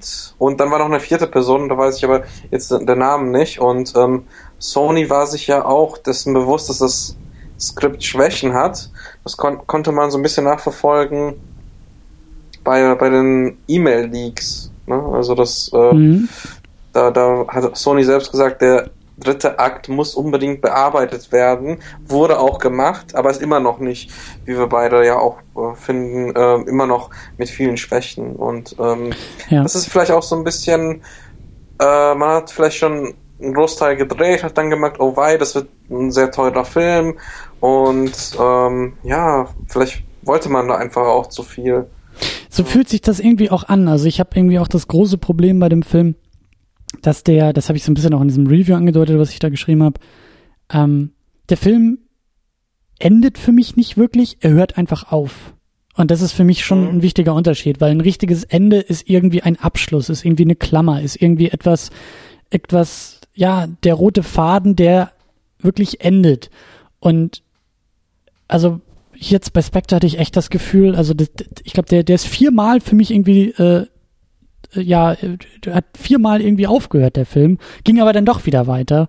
Und ähm, das ist irgendwie, das, also gerade im dritten Akt ist das halt mein, mein großes Problem, dass ich echt das Gefühl habe, dass dieses ganze Ende irgendwie nicht wirklich verdient ist und aus dem Nichts kommt und eben so diese, dieser, dieser Ritt mit seiner Liebe in den Sonnenuntergang, der sehr so metaphorisch da irgendwie mhm. stattfindet, den habe ich überhaupt nicht kommen sehen aufgrund des Filmes, den ich vorher bis dahin gesehen habe. So, der hätte, das hätte alles auch komplett anders ausgehen können. Das ist so, also bis dahin irgendwie ähm, hat sich alles irgendwie ja aufeinander aufgebaut und dann passieren aber einfach nur noch Dinge. Und besonders ist da mein Problem, und jetzt können wir es ja auch aussprechen, mit Mr. Blofeld, mit ähm, Christoph Waltz. ja, ähm, wobei ich auch gar nicht wusste, dass das irgendwie ein Geheimnis sein sollte. Ich dachte, das ist irgendwie vorher schon mega bekannt gewesen, aber egal. Ähm, ja, also mit ihm habe ich auch meine Probleme, weil er wird wunderbar eingeführt. Das hätten wir sogar noch in einem spoilerfreien Part erwähnen können. Die Art und Weise, wie er eingeführt wird in den Film, dieses ganze dieses ganze Machtspiel, was er da bei dieser ersten Sitzung irgendwie hat und wie er da im Schatten irgendwie sitzt und, und ähm, seine Diener um sich herum hat, die für ihn sprechen und so dieses ganze Theaterstück, was er da ja eigentlich irgendwie aufführt, das fand ich total geil. Und das ist für mich auch ein positiver Rückgriff auf alte Bond-Klischees und Mechanismen. Das hat für mich schon irgendwie funktioniert. Das fand ich schon cool. Das fand ich schon stimmungsvoll. Und daneben ja auch, wie er direkt weiß, dass Bond im Raum ist und ihn sofort irgendwie anspricht und deswegen für Bond dieser ganze, das ganze Chaos erst richtig losbricht. So, das war schon richtig, richtig gut. Aber je mehr wir von Blofeld bekommen haben, je mehr Christoph Walz oder seine Rolle, besser gesagt, weil das liegt nicht an seinem Spiel, aber je mehr seine Rolle in dem Film auftaucht, und je wichtiger sie wird, desto uninteressanter finde ich sie. Das, also besonders dieses Folterspielchen, dieses klassische Ding, Bond, Bösewicht, beide gegenüber, auch ein schöner Twist irgendwie in dem Dialog. Ähm, ich weiß gar nicht mehr genau, was die beiden irgendwie zueinander sagen. Aber es gibt so diesen legendären Satz aus Goldfinger, als, äh, äh, ja, ich glaube, das ist ja irgendwie äh, Goldfinger, der Bösewicht, Bond irgendwie fesselt und auch irgendwie auf so einen Tötungsapparat legt und äh, Bond irgendwie, also ähm, äh, Sean Connery zu ihm sagt, uh, well, Mr. Goldfinger, do you expect me to talk? Und er sagt einfach nur, no, Mr. Bond, I expect you to die. Und dann geht er und dieser Laserstrahl und dieses ganze Spiel, was man ja kennt mit diesen Tötungsmaschinen, geht los. So, und äh, diesen Dialog und auch diesen Moment habe ich schon jetzt bei Spectre in diesem Aufeinandertreffen schon angedeutet gesehen und fand es irgendwie auch ganz charmant, daran zu erinnern. Aber dieses, die ganze Motivation von Blofeld ist dann irgendwie für mich ja nicht erkennbar gewesen oder eben auch viel zu blass wie damals in den 50ern, wo es irgendwie noch ging. Aber einfach nur zu sagen, ähm, du hast mir meinen Papa weggenommen in irgendwie so ein bisschen thematischem Verweis auf Skyfall, was ich da auch schon ein bisschen albern fand, dieses ganze Familienthema. Aber jetzt hier irgendwie nochmal aufgegriffen, du hast mir meinen Papa weggenommen und jetzt bohre ich dir in den Schädel, bis du nicht mehr weißt, wer du bist ohne überhaupt irgendeinen Masterplan dahinter zu haben, fand ich irgendwie sehr, sehr schwach. So. Ja, also ich, ich muss sagen, mir ging es genauso. Also ich habe ich hab schon diesen Masterplan gesehen, aber ich wusste nicht, warum. Also es wurde nur einmal gesagt, weil, äh, weil C äh, und ich Visionäre sind. Das ist aber auch so eine Floskel, ja. die sagt wahrscheinlich jeder Bösewicht, weil der so super modern und vorausschauend denkt, aber eigentlich nur böse ist.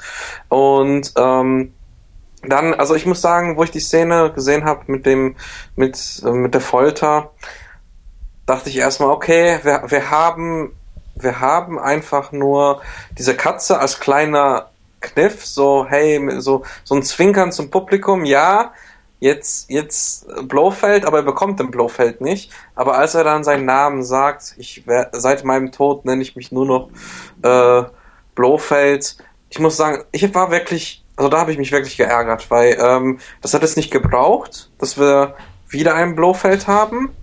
Ähm, wer hätt, ich hätte auch weiter mit Oberhausener äh, äh, leben können und ähm, ich fand es einfach so gezwungen. Also auch wie er später seine, ähm, wie, wie er halt seine Narbe bekommt, die durchs Auge geht oder durchs Gesicht geht.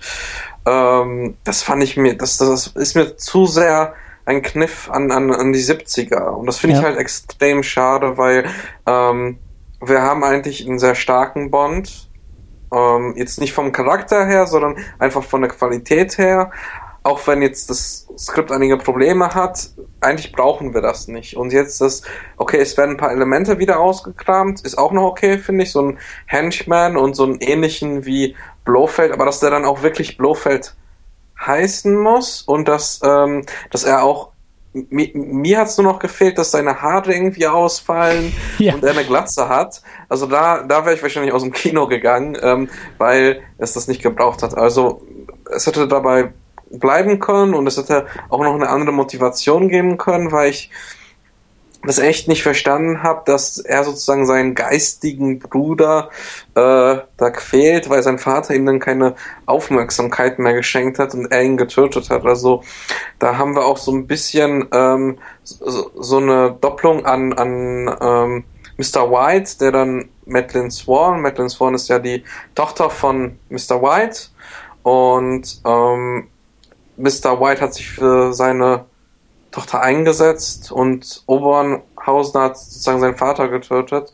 Mhm. äh, das, das, das ist zwar interessant als Doppelung, so schwarz-weiß-mäßig, auch wenn natürlich Mr. White auch ein Terrorist war und viele unanständige Dinge getan hat, aber ähm, ich finde das wahnsinnig schwach und platt umgesetzt. Also ähm, wenn man schon so etwas macht, mach's ausgefeilter ja. und ähm, Sam Mendes ist ja auch ein Regisseur, der, der weiß das und äh, wie, wie man das etwas feinfühliger angeht. Und ähm, wir haben jetzt in Skyfall diese Mutterthematik gehabt mit, mit den zwei Ausgestoßenen, einmal Bond, einmal ja. äh, den Silver und dann einmal den Judy Dench M.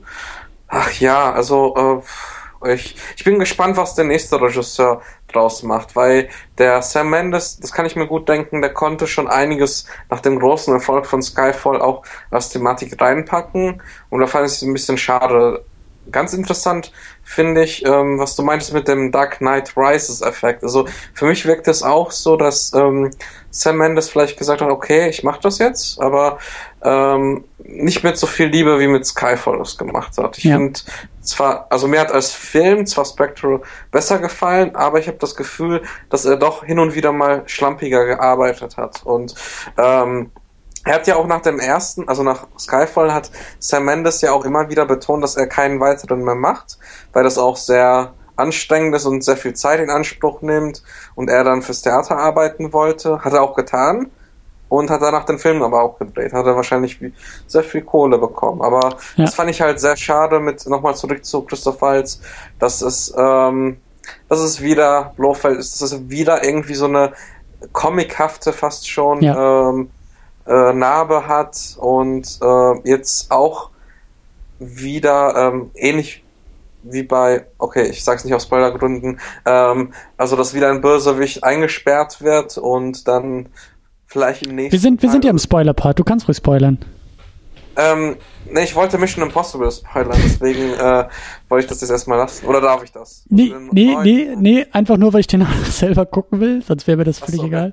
Aber, okay. ähm, aber das finde ich, das finde ich spannend, weil äh, ich, ich wusste nicht, dass es bei Mission Impossible auch schon wieder so ein Thema ist, weil genau das hat mich auch gestört jetzt bei Spectre, dass wir wieder diesen, diesen Bösewichten haben, der wie bei der Joker in Dark Knight, wie Silver im letzten James Bond, wie Khan in, äh, äh, Star Trek Into Darkness, ja. dieser ständige Twist in Anführungszeichen, weil Twist kannst du es auch nicht mehr nennen, aber diese ständige Situation des Bösewichten, der gefangen genommen wird, um dann sagen zu können, nein, das war ja Teil meines Plans und in Wirklichkeit und das war mir jetzt hier auch schon wieder zu blöd. Also und ich habe ich hab auch mein großes Problem mit Blofeld also ich habe nicht das Problem, dass er so genannt wird und dass es sozusagen eine Fortführung dieser, dieser, dieses legendären Charakters irgendwie ist oder eine Neuauflage.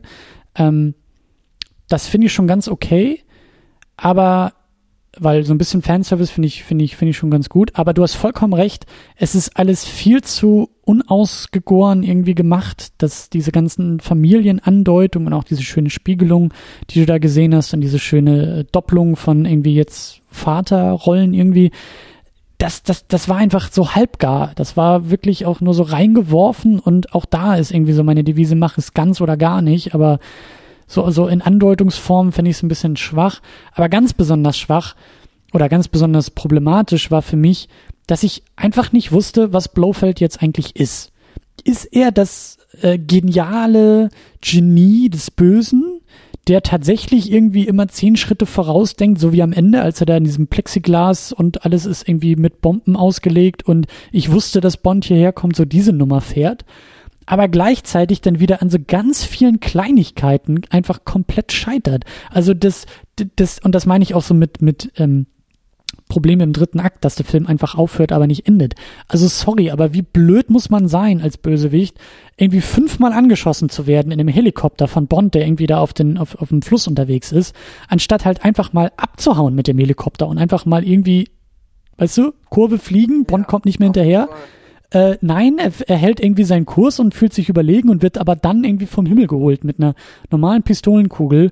Und ich denke mir so, weißt du, das, das war so dieser Zwiespalt von, naja, ist das jetzt auch Teil seines Plans? Will er das jetzt? Will er wieder gefangen genommen werden? Will er, dass jetzt irgendwie was passiert? Aber nö, das war einfach nur irgendwie blöd gelaufen und äh, das, das passt für mich nicht. So entweder mach, entweder mach diesen super genialen Superschurken, der tatsächlich immer zehn Schritte voraus ist und den du aber ganz elegant aus dem Film irgendwie rausschreibst, oder mach irgendwie den äh, Batista Bösewichten, den Henchman, der einfach, der, der, der schon fast zu blöd zum Sprechen ist, so und einfach nur durch die Gegend stolpert und das, das ist dann irgendwie der Bösewicht. Aber mach doch nicht beides und mach irgendwie nicht beides nur so halb. So, das hat mir überhaupt nicht gefallen. Ja, also das mit, also ich fand das mit dem Henchman eigentlich ziemlich gelungen. Wir wissen jetzt auch nicht, was mit ihm passiert ist. Genau, mit dem Henchman, ähm, fand, also Batista fand ich super, aber eben nicht äh, ähm, ja. ja, das fand ich auch, also ich fand es auch sehr komisch inszeniert, weil wir sehen ja immer, wenn, wenn Bond auf den Helikopter schießt, ähm, einen ruhigen Christopher, beziehungsweise Blofeld. Genau. Und ähm, erst nach der dritten Sache, wo ein bisschen wo, glaube ich, das Rotorblatt getroffen wird, ähm, dann plötzlich ist er in Aufruhr, aber ja. statt zu sagen, äh, wir, wir, fliegen jetzt an einen sicheren Ort, hält er aber irgendwie immer noch seinen Kurs und dann, dann kommt es natürlich dazu, dass er scheitert. Und das finde ich auch wahnsinnig schade, weil ähm, das auch irgendwie der Darstellung von Christoph Waltz nicht entspricht. Wir haben ihn in der ersten Szene kennengelernt als einen Bösewicht, der nicht sprechen muss und wenn, dann sagt er nur ganz ja. kurz, das fand ich übrigens ein super Gag, ähm, ach, äh, machen Sie sich keine Umstände, machen Sie doch einfach weiter. Ähm, das fand ich super gut ja. und, und dann plötzlich sowas, also das fand ich sehr schwach und enttäuschend, also das trifft ähm, es auch so gut, wie, wie du das gerade, wie, wie du das gerade nochmal auf diese Eröffnungssequenz beziehst. Weißt du, der Blofeld, der da am Ende äh, mit dem Helikopter abgestürzt ist und über den Boden kriecht und irgendwie vor James Bond liegt, hat überhaupt nichts mit dem Blofeld zu tun, den wir irgendwie zwei Stunden vorher in dem Film eingeführt bekommen. Der ne, kriminelle Mastermind, der irgendwie noch nicht mal sprechen muss, aber der ganze Saal ist irgendwie ruhig und hat Angst vor ihm. Das, das passt nicht zusammen. Diese beiden Bilder passen einfach nicht zusammen. Und es gibt nichts im Laufe des Filmes, der sozusagen diesen Wandel des, vom, vom Status von Blofeld genau. irgendwie rechtfertigen würde, so. Ja, also ich fand's auch schade. Gib ihm wenigstens dann einen Grund, vielleicht irrational zu handeln, dass er vielleicht durch die Offenbarung mit Bond emotionaler wird, aber das gab's ja auch nicht. Also es, es war einfach. Und vor allen Dingen, vor allen Dingen gab's das ja auch schon bei Skyfall. So diese ganze persönliche Geschichte mit irgendwie, ne, so dieses Familienthema, das war doch die, die, die große Geschichte mit, mit diesem äh, Silver in Skyfall. Das war ja nachher das, das, der Grund auch, warum er ja so, so äh, gescheitert ist irgendwie, ne? So dieses, also da wurde er ja wahnsinnig und dann, dann, dann, dann hat er ja so diesen irrationalen Bösewichten auf einmal gespielt und ich sehe auch, dass man das sehr problematisch ansehen kann und irgendwie vielleicht auch, ja, einfach nicht gut finden kann, so. Aber das hat für mich einfach insgesamt besser funktioniert als jetzt irgendwie diese Doppelung hier nochmal und dann aber eben bei Blofeld, der eigentlich über allem stehen müsste, aber dann nachher doch irgendwie in solche Muster verfällt. Ähm, lass uns vielleicht noch, weil wir auch, glaube ich, sowieso irgendwie nochmal dieses ganze Bond-Thema und die Craig-Bonds irgendwie ein bisschen größer vielleicht nochmal aufziehen sollten. Ähm, lass uns da mal so ein bisschen hin, weil mich nämlich auch diese ganze Anknüpfung an alle anderen Bonds mit, mit Craig irgendwie auch irritiert hat. Und das habe ich gar nicht so sehr erwartet. Nun gut, ich habe eben auch ganz vergessen, dass eben dieser Ring auch schon bei Quantum Trost irgendwie vorkommt. Aber irgendwie, ähm, wir müssen auf jeden Fall drüber reden. Also Spectre versucht ja eigentlich alle vorherigen drei Bond-Filme da anzuknüpfen. Und das macht er ja eben auch visuell.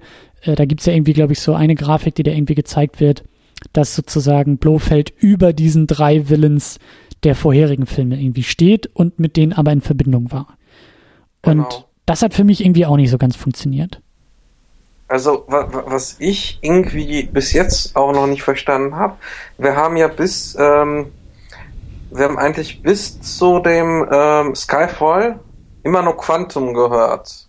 Die Organisation Quantum. Mhm. Und wie ich das jetzt verstanden habe, war von Mr. White, war er sozusagen die, die, die Führungsperson von Quantum und Spectre steht nochmal da drüber. Und das finde ich halt echt mies erklärt, weil es eigentlich, glaube ich, gar nicht erklärt wurde. Und ähm, irgendwie wurde es nicht mal benannt. Das ist jetzt eine Vermutung von mir, dass halt Mr. White Führungsperson war von Quantum. Mhm. Und Quantum ist jetzt Spectre oder was ist da los?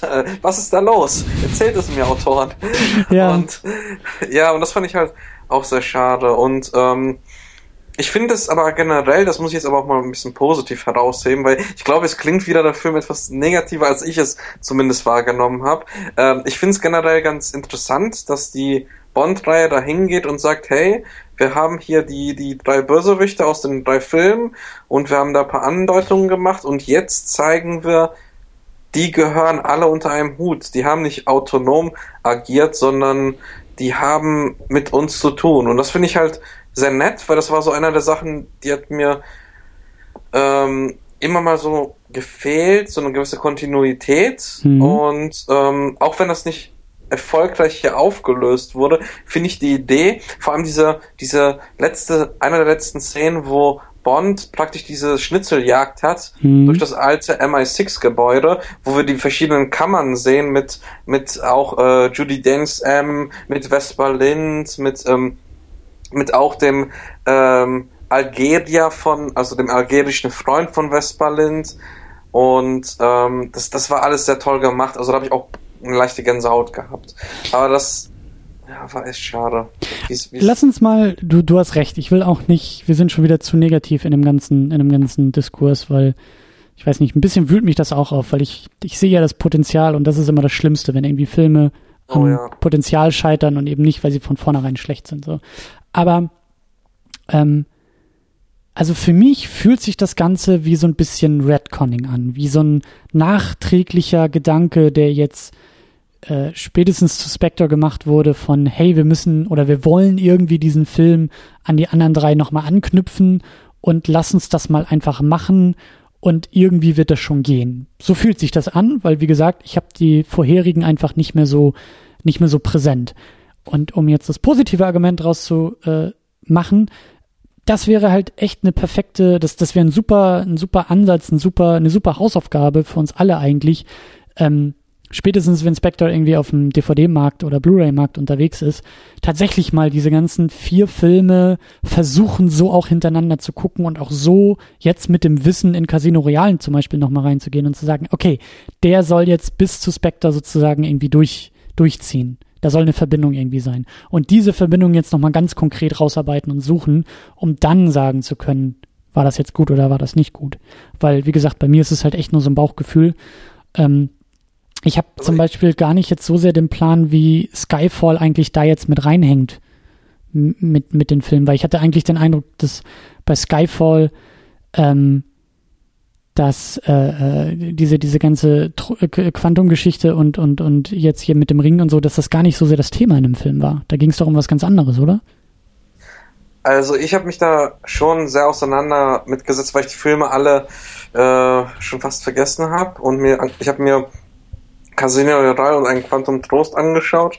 Äh, Skyfall hatte ich einfach keine Lust. Aber äh, ich habe ich es in einer 007 Wikipedia nachgelesen. Es war definitiv so und da, da habe ich so ein Gefühl, ähm, es war nicht weit vorher geplant. Man hat in, in Casino Royale die Fährte gelegt. Mhm.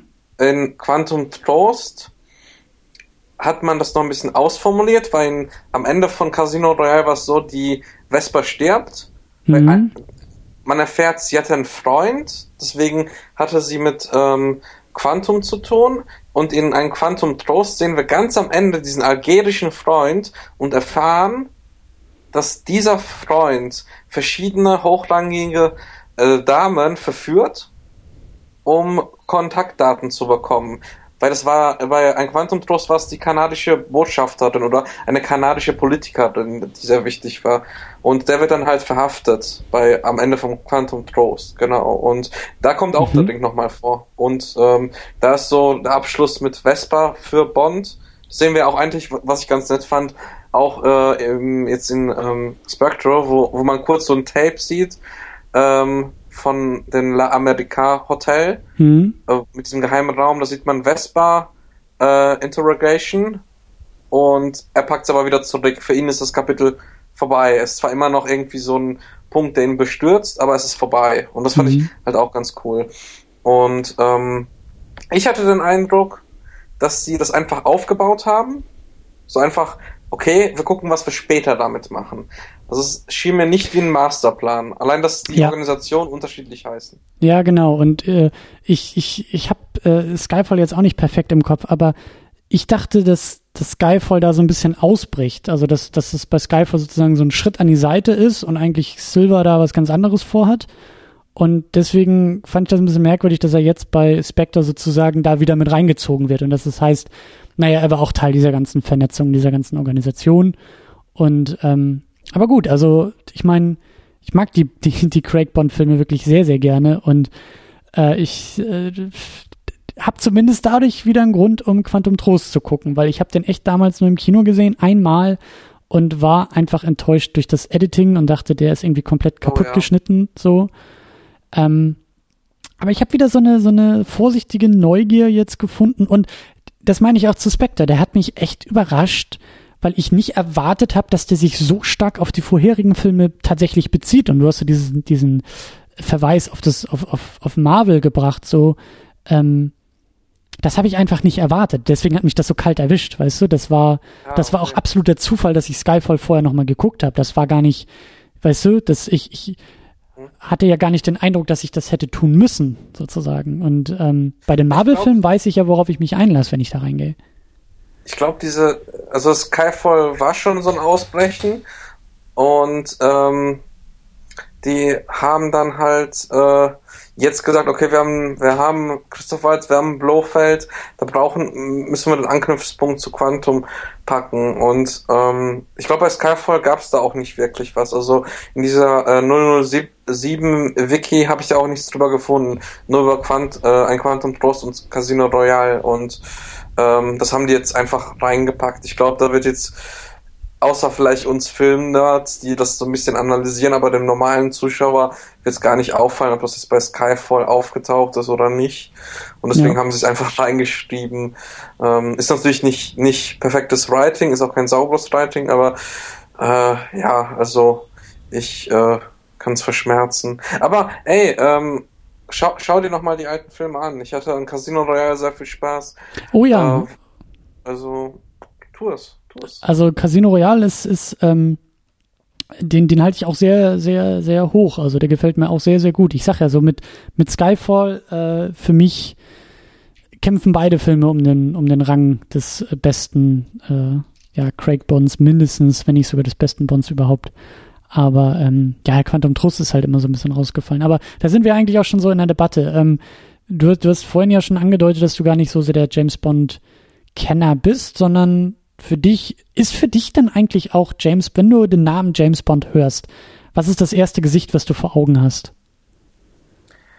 Ein Martini. Nein, äh, so, äh, ähm, also ich muss sagen, ähm, ich habe mir alle James Bond Filme angeschaut, wirklich jeden, wow, auch den okay. inoffiziellen. Ähm, es gibt viel Umfug dabei, es gibt viel spannende Sachen dabei. Für mich ist gerade Daniel Craig James Bond. Allerdings mhm finde ich auch schon Connery sehr spannend. Also ich, ich kann dir mal sagen, also Casino Royale, Goldfinger streiten sich bei mir auf Platz eins ähm, und eigentlich gucke ich ganz gerne auch noch die Sean Connery-Filme. Vor allem ist es ganz witzig, weil beispielsweise der erste, da gibt es die Szene mit dem ähm, mit dem Suit, wo er hochfliegen kann, mit mit so einem äh, mit Feuer und das sieht dann halt aus wie so aus heutiger Sicht wie ein Fanfilm oder sowas. Mhm. Das sieht schon sehr charmant aus und ähm, ich, ich glaube im Bahnhofskino war das. Ähm, die haben ja auch die Filme letztens, äh, also die Craig-Filme ähm, durchgesprochen. Die haben gesagt so bei Casino Royale, das fühlt sich so an, als ob ähm, am Ende von Casino Royale ist, ist äh, Daniel Craig der Bond von John Connery. Und das fand ich halt so als These ganz interessant. Äh, aber für mich ist James Bond vor allem auch Zeitgeist. Also ja klar. Der Zeit, Zeitgeist und das finde ich super spannend. Ich, ich mag John Connery, ich mag Daniel Craig als Bond, ich mag auch Gold ähm, Golden Eye. Also den finde ich auch ganz cool, auch von Martin Campbell, auch dem Regisseur von Casino Royale und der ist auch super. Ähm, Ansonsten, Roger Moore ist ehrlich gesagt nicht so was für mich. Das ist mir ein bisschen zu klamaurig, ein bisschen zu, ja. zu auf Slapstick auch teilweise gebaut. Ähm, aber ich finde es immer wieder spannend als Event, ähm, auch zu erleben, hey, was ist der Bond-Song? welcher bekannte äh, welches bekannte Gesicht wird jetzt für Bond gecastet oder als Bösewicht gecastet oder Bond Girl, weil das ja auch meist Leute sind. Äh, wenn man sich jetzt Eve, Eva Green anschaut, die Sin City 2 gemacht hat, die hat ja eine wahnsinnige Karriere danach noch hingelegt. Also zwar auch viel Schund gedreht, aber hat auch eine große Hollywood-Karriere hingelegt. Und das finde ich auch sehr spannend, was jetzt aus ähm, Lea Seydoux wird und ähm, Bond ist immer für mich so eine Spiegelung des Zeitgeistes und ähm, ich bin sehr gespannt, wie der nächste Bond wird und ähm, vor allem wie der nächste Bond-Darsteller wird, ja. weil wir gerade in einer Zeit leben, wo, wo ich habe gerade noch, bevor wir den Podcast ähm, angefangen haben, habe ich eine witzige Webseite gefunden, wo 16 Vorschläge gemacht werden für Bonds. Also einmal beispielsweise den weiblichen Bond, einmal den schwarzen Bond, einmal, einmal beispielsweise John Connery nochmal als alten Bond, sozusagen der weise alte Bond. Ich habe ja mal, ich habe ja mal die These gelesen, ähm, ich glaube, das habe ich sogar damals in der Sendung gesagt. Ähm, ich habe die, die, die These gelesen, dass in Skyfall der ähm, alte Mann, der ja auf das Haus aufpasst, auf das Anwesen, zu dem Bond ja wieder zurückgeht. Ähm, dass das wohl ursprünglich tatsächlich, also von Seiten der Produzenten äh, geplant war, dass das Sean Connery tatsächlich auch spielt, diese Rolle. Also, dass, dass sie, so. ich, ich weiß nicht, ob sie so weit gegangen sind, ihn sogar tatsächlich anzufragen oder ob da vorher schon irgendwie klar war, er macht es nicht. Aber das, äh, so als Fanservice hätte das wohl irgendwie in dem Film passieren sollen. Ähm, ich weiß nicht, ob da was dran ist oder ob das einfach nur wieder irgendwelche Fantheorien sind, aber ähm, ne, das so zum Thema der alte James Bond, der da irgendwie aus der Rente wiederkommt. Äh, ja. Ja, aber ist, sind, sind das denn auch ernst gemeinte Sachen oder ist das halt nur so auf Clickbait und äh, Also wir, es ist, es ist schon unterhaltsam, ähm, aber es sind da auch ein paar interessante Vorschläge. Also beispielsweise der allseits äh, benannte Idris Elba, der mhm. als Bond, der ähm, wird auch immer wieder erwähnt, fände ich auch interessant. Ähm, also also James Bond ist, vor allem, ich finde das immer sehr interessant, ähm, Bond ist ja so ein, fast schon kann man sagen, Kulturgut oder ja. popkulturelles Gut. Und ähm, beispielsweise, wenn ich mit Freunden rede, die sagen dann schon ein halbes Jahr davor, gehe ich mit meiner Familie gucken. Ja. Gehe ich mit meinem Bruder gucken, gehe ich mit fünf Leuten zusammen ins Kino. Und ähm, Beispielsweise meine Mutter war sogar am Premierentag in ihrem Urlaub auch bei James Bond und die geht zweimal im Jahr ins Kino und äh, das fand ich auch ganz witzig, als sie mir die Premierenkarten schickte und das, das ist einfach so ein Punkt, wo ich denke, cool, mhm. das ist schön, dass es sowas gibt und ich freue mich auch, dass nach dieser ähm, nach dieser Pierce Brosnan Nummer, die einfach irgendwann zu, zu krass war, mhm. ähm, dass da wieder sich so ein bisschen rückbesinnt wurde und ähm, auch auf die Grundwerte von Bond ähm, eingegangen wurde. Ich habe nämlich beispielsweise auch Casino Royale gelesen, das, also worauf auch der Film basiert, äh, sehr lose basiert, muss man sagen. Und ähm, viele Leute sagen ja, ganz am Anfang, wo der erste Bond rauskam mit Craig, das ist nicht der Bond, aber eigentlich ist das der Bond, den äh, Ian Fleming im Sinn hatte. Deswegen finde ich das ein bisschen ironisch und spannend und mhm. bin echt gespannt, wie es weitergeht. Was, was denkst du denn so? Guckst du auch alte Bonds oder bist du, bist du ein reiner Craig-Fan oder wie, wie schaut es bei dir aus? Ähm, also wir hatten ja auch damals zu, zu Skyfall, äh, hatte ich ja mit Termino äh, jeden Bond-Darsteller äh, verpodcastet. Also wir haben da als Vorbereitung haben wir äh, ich glaube, die vier oder fünf vorherigen äh, Bond-Darsteller mit einem beispielhaften Film äh, ja, geguckt und dann eben auch verpodcastet. Und da habe ich schon echt gemerkt, also zu der Zeit, kurz vor Skyfall, habe ich mich echt am meisten damit auseinandergesetzt. Habe dann auch mit meinem Vater noch ein paar geguckt, weil der großer, großer James Bond-Fan ist. Und ich weiß nicht, seit, ich weiß nicht, ob seit GoldenEye oder seit seitdem danach, also für mich, das, wie, wie du nämlich gerade gesagt hast, das Bond war immer so ein Familiending auch. Da bin ich immer dann mit meinem Vater ins Kino gegangen. Und ähm, deswegen für mich ist Bond auch immer noch Pierce Brosnan. Das wird auch nie aus meinem Kopf we weggehen, wenn ich den Namen höre. James Bond ist immer erst sein Gesicht vor meinen Augen. Und dann muss ich mich dran erinnern, ach ja, Daniel Craig ist es mittlerweile so. Dieser, dieser Nullpunkt ist für mich halt Pierce Brosnan. Ähm, und wie gesagt, ich habe mich dann eben auch äh, durch die Geschichte ein bisschen durchgewühlt, aber ich habe bis heute nicht alle geguckt. Deswegen habe ich da sehr, sehr großen Respekt vor. Ähm, so, so weit geht mein Interesse auch nicht. Also so auf lange Sicht würde ich auch noch mal gerne einige nachholen, so, aber es ist nicht, ähm, also so, so, so groß bin ich dann irgendwie doch nicht Fan und auch nicht, nicht tief in der Materie, dass ich zu jedem Bond, der rauskommt, irgendwie alle vorherigen 24, 25, 26 mir irgendwie noch mal reinziehen würde. Ähm, weil das auch stimmt, was du gesagt hast. Da ist auch viel Quatsch dabei, da ist auch viel Schund dabei und die Highlights muss man da teilweise auch rauspicken. Aber ähm, das habe ich, glaube ich, auch damals in diesen Sendungen gesagt, die wir gemacht haben. Was mich, ich mag an Bond eben so gerne, dass es, dass es Mythos irgendwie ist. Und da hast du auch recht mit diesem, mit dem Zeitgeist, der da mit reinspielt. Und aus der Perspektive gucke ich die Filme auch einfach sehr, sehr gerne. Und äh, ja, also Mythos ist für mich halt eben auch so ein, ich müsste da vielleicht auch nochmal so die, die, die fachwissenschaftliche Definition mir irgendwie angucken, aber für mich ist Mythos eben auch so eine, so eine Geschichte, die irgendwie so dieses larger than life ist, also irgendwie was, was Großes erzählt, was, ähm, was Simples auch oft verhandelt, so wie Superhelden irgendwie Mythen mittlerweile sind, von gut gegen böse, von, ne, so, solche Aspekte mhm. Star Wars als Mythos, ja, dunkle Seite gegen die, gegen die helle Seite und, und auch Märchenaspekte mit reinnimmt und klassische Liebesgeschichten und alles irgendwie so blaupausenhaft, sehr einfach gestrickt, aber eben irgendwie groß in der Reichweite.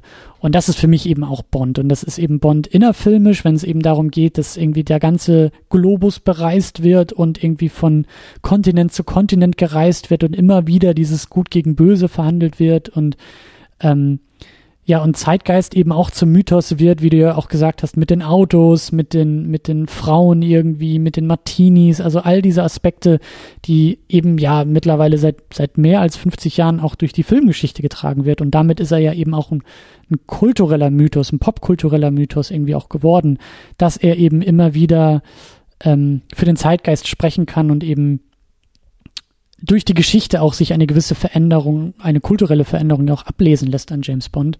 Das finde ich alles extrem spannend und auch extrem klasse.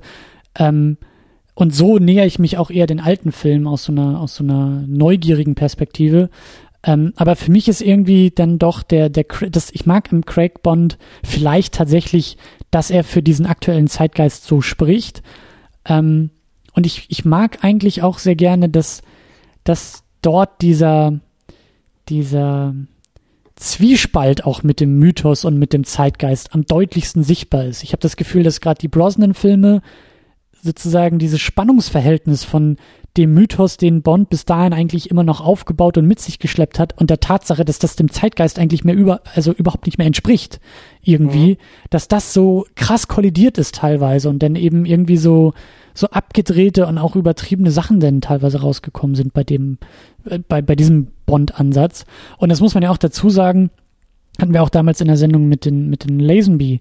Da haben wir, glaube ich, den, den äh, Lizenz zum Töten geguckt. Und der hat schon sehr vorsichtig vorweggenommen, was jetzt mit Craig passiert. So diesen eher ähm, rücksichtslosen Bond, mhm. diesen persönlich motivierten Bond, diesen, diesen auch ähm, angepissten Bond, der irgendwie dann eher auf die Fresse haut, als jetzt irgendwie das Martini-Glas irgendwie schüttelt. So, ähm, das, das war da ja auch schon zackhaft erkennbar in den 80ern, der so ein bisschen kompromissloser geworden ist, so, aber dann ganz schnell wieder für, für Brosnan eingetauscht wurde.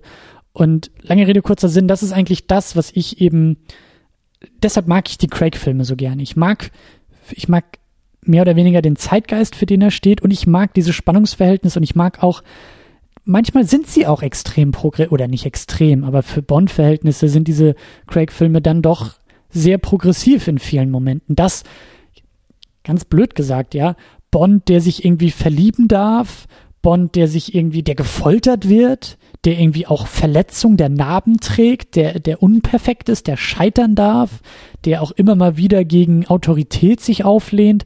Das ist für mich schon irgendwie der Bond, den ich auch sehen will. Und ähm, ich weiß gar nicht, hatte ich jetzt auch neulich irgendwo gelesen oder gehört. Es gab wohl irgendwie, ich glaube, das war sogar bei Lazenby irgendwie, als es da mit dieser, weil es ja äh, auch so ein bisschen Trauer, Trauergeschichte irgendwie da in den Filmen mit verhandelt wird. Und da hieß es, Bond darf nicht weinen. Das war tatsächlich eine Anweisung an den Schauspieler von Seiten der Produzenten und des Regisseurs. Bloß keine Träne, weil das ist nicht Bond. Bond ist stoisch und heroisch und der weint nicht. Dem kann seine Frau in alle Stücke zerrissen werden, der weint nicht. Und das ist halt eben so eine Sache, so, das meine ich so mit, mit ähm, Spannungsverhältnis, so, dass der, der neue Bond Craig, der darf das. Der darf schwitzen, der darf bluten, der darf weinen, der darf kaputt gehen und ähm, das finde ich schon ganz, ganz ansprechend. Da muss man auch aufpassen, dass es auch nicht zu sehr ähm, jetzt in diese Richtung geht, ne, weil auch dieser Zeitgeist, finde ich, ein bisschen ausgelutscht ist durch diese ganzen gritty Ansätze, die wir ja auch spätestens mhm. seit Dark Knight haben. Und deshalb bin ich auch so gespannt. Ich habe da jetzt auch ein bisschen drüber nachgedacht und ich kann mir echt nichts drunter vorstellen. Ich weiß echt nicht, was nach diesem Craig eigentlich kommen soll. Ich weiß nicht, was da die nächste Stufe ist. Ist das eher eine Evolution? Besetzt man, also bleibt man bei diesem Ansatz und besetzt einfach nur neu für diesen Ansatz? Bleibt es so ein kompromissloser Bond? Oder wählt man wieder in Anführungszeichen das Soft Reboot und geht einen ganz anderen Weg und sagt, okay, jetzt machen wir Bond aber irgendwie, ne? Also jetzt, jetzt, äh, mhm. jetzt geht's, jetzt geht's wieder anders weiter. Ich, ich weiß es nicht. Ich kann mir vorstellen, dass eher auf so pragmatischer Ebene und auch auf finanzieller Ebene da eher geguckt wird und gesagt wird, okay, also mal gucken, was Spectre jetzt sagt, mal gucken, was der nächste sagt, aber durch Skyfall, Skyfall war halt einfach so ein Brett auch im, im Einspielergebnis dass da vielleicht auch nicht zu viel mehr experimentiert wird, sondern erstmal diese Welle so lange geritten wird, bis einfach das Einspielergebnis nicht mehr stimmt. Aber ich bin da auch echt, äh, deswegen sage ich ja, so, so extrem progressiv sind die Filme ja immer noch nicht. Also ich habe mir das echt auch gedacht bei Spectre. Ich habe mir echt gedacht, wie sieht eigentlich ein, ein ja, wir brauchen mal moderne Frauen irgendwie in diesen Filmen. Und diese zackhafte Andeutung haben wir jetzt ja gehabt, so, dass auch mal zur Waffe gegriffen wird, aber es muss jetzt auch nicht irgendwie automatisch Jane Bond werden und wir müssen jetzt nicht irgendwie automatisch einen weiblichen James nee, Bond haben. Billig. Also, das wäre ja schon fast palpig. Ähm, der Ansatz, den ich halt gut fand, war einerseits, dass wir sozusagen in der ersten Hälfte Madeline Swan haben und ähm, was auch dieses Jahr ganz gut funktioniert hat, war halt Mission Impossible, aber da schau dir den mal an und ja, also da ist auch ein sehr cooles Frauenbild gezeichnet und äh, ja, ähm, aber hör mal, was mich auch noch interessieren würde, außer jetzt ähm, nächste Bond-Darsteller. Ich, ich, ich sehe jetzt so ein bisschen, Skyfall war irgendwie äh, so einerseits noch die Casino Royale Altlasten, aber dann schon die Tradition eingeläutet und jetzt haben wir die Tradition ja. wieder drin. Wir haben etwas mehr Humor, der nach meiner Meinung jetzt ganz gut funktioniert hat. Wir haben wieder ein paar Gadgets. Wir haben auch mal ein Auto, was, was Feuer speien kann und an Wände fahren kann. Ähm, wir, wir haben auch wieder ein Henchman. Was denkst du, was, was wird im nächsten Teil passieren? Also mit dem, ich gehe einfach davon aus, dass Craig auf jeden Fall noch einen macht. Ähm, was, was, was würdest du dir wünschen? Was würdest du dir jetzt wünschen im nächsten Bond?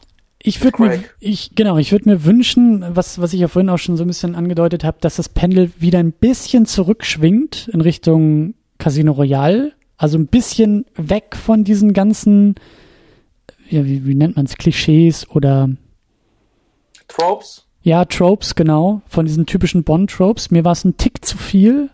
Ähm, deswegen einfach nur ein kleines bisschen wieder zurückfahren. Ich fände super, wenn wir jetzt hier wirklich Wünsch dir was spielen, dass ähm, Blofeld nochmal vorkommt. Also dass jetzt irgendwie irgendwo auch, also ich hätte schon gern Abschluss, ja, wenn diese ganzen vier bisherigen Craig Bonds tatsächlich miteinander zusammenhängen, tatsächlich irgendwo hinführen und aufeinander aufbauen, dann gib mir mit dem nächsten auch so einen Abschluss, dann, oder halt mit dem letzten Craig Bond, wann auch immer der sein wird, aber mach da ein bisschen die Klammer zu, so, mach da, da, da, da, da, da muss was passieren. So, ich, ich hätte gerne sozusagen, dass der Craig Bond sein eigenes filmisches Universum ist und dass wir dann mit dem nächsten Soft Reboot, mit dem nächsten Ansatz irgendwo ein bisschen, ein bisschen wieder, nicht ganz bei Null, aber halt schon ein bisschen ähm, eine, eine, eine breitere Grundlage haben zum, zum Neustart. Weil, also ich fände halt irgendwie komisch, wenn jetzt einfach nur der Bond-Darsteller ausgetauscht wird, Christoph Walz taucht wieder auf und die ganzen Henchmen tauchen wieder auf und alles geht weiter, nur irgendwie äh, ist das Gesicht ein anderes. So, das, das finde ich schon ein bisschen schwach.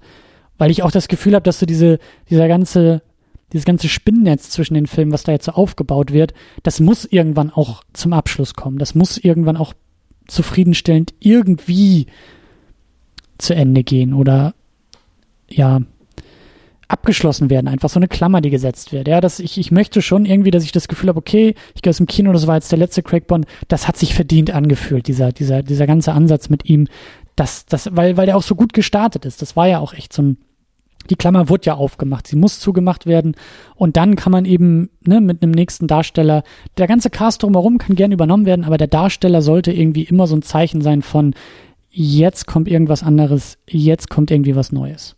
Das wäre so meine Hoffnung. Wie, wie, wie ist es bei dir? Also könntest du jetzt die nächsten 30 Jahre so ein Haut drauf Bond sehen? Nein. Also ich, ähm, ich denke auch, dass es vielleicht eine Rückbesinnung gibt, wieder auf ein etwas äh, weg von diesem Grittigen. Das war ja gerade sehr Zeitgeist. Damals mit Batman Begins und Dark Knight und äh, ja, also ich, also für den nächsten Daniel Craig äh, würde ich mir wünschen, dass irgendwie nochmal ähm, Blofeld nochmal einen echten Inhalt bekommt, einen Charakter und Motivation ähm, was ganz interessant ist, er heißt ja im ersten Teil des Filmes Franz Oberhauser.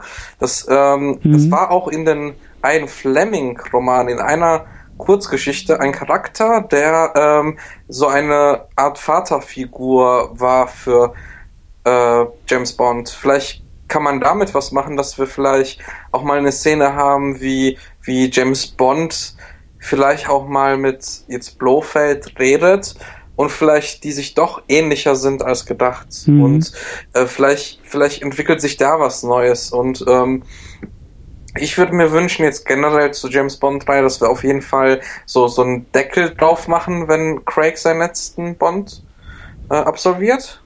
Und, ja. ähm, und ich fände es interessant, das wird wahrscheinlich nicht eintreffen, weil das äh, von vielen, also Fanboys von Bond einfach nicht geduldet wird, aber mal einen ganz frischen Ansatz. Mach doch einfach mal vielleicht einen Bond, der wirklich absoluter Pazifist ist. Mach mal einen Bond, der vielleicht sehr nerdig ist und ein Hacker oder sowas. Mach Q Mach zum neuen Bond.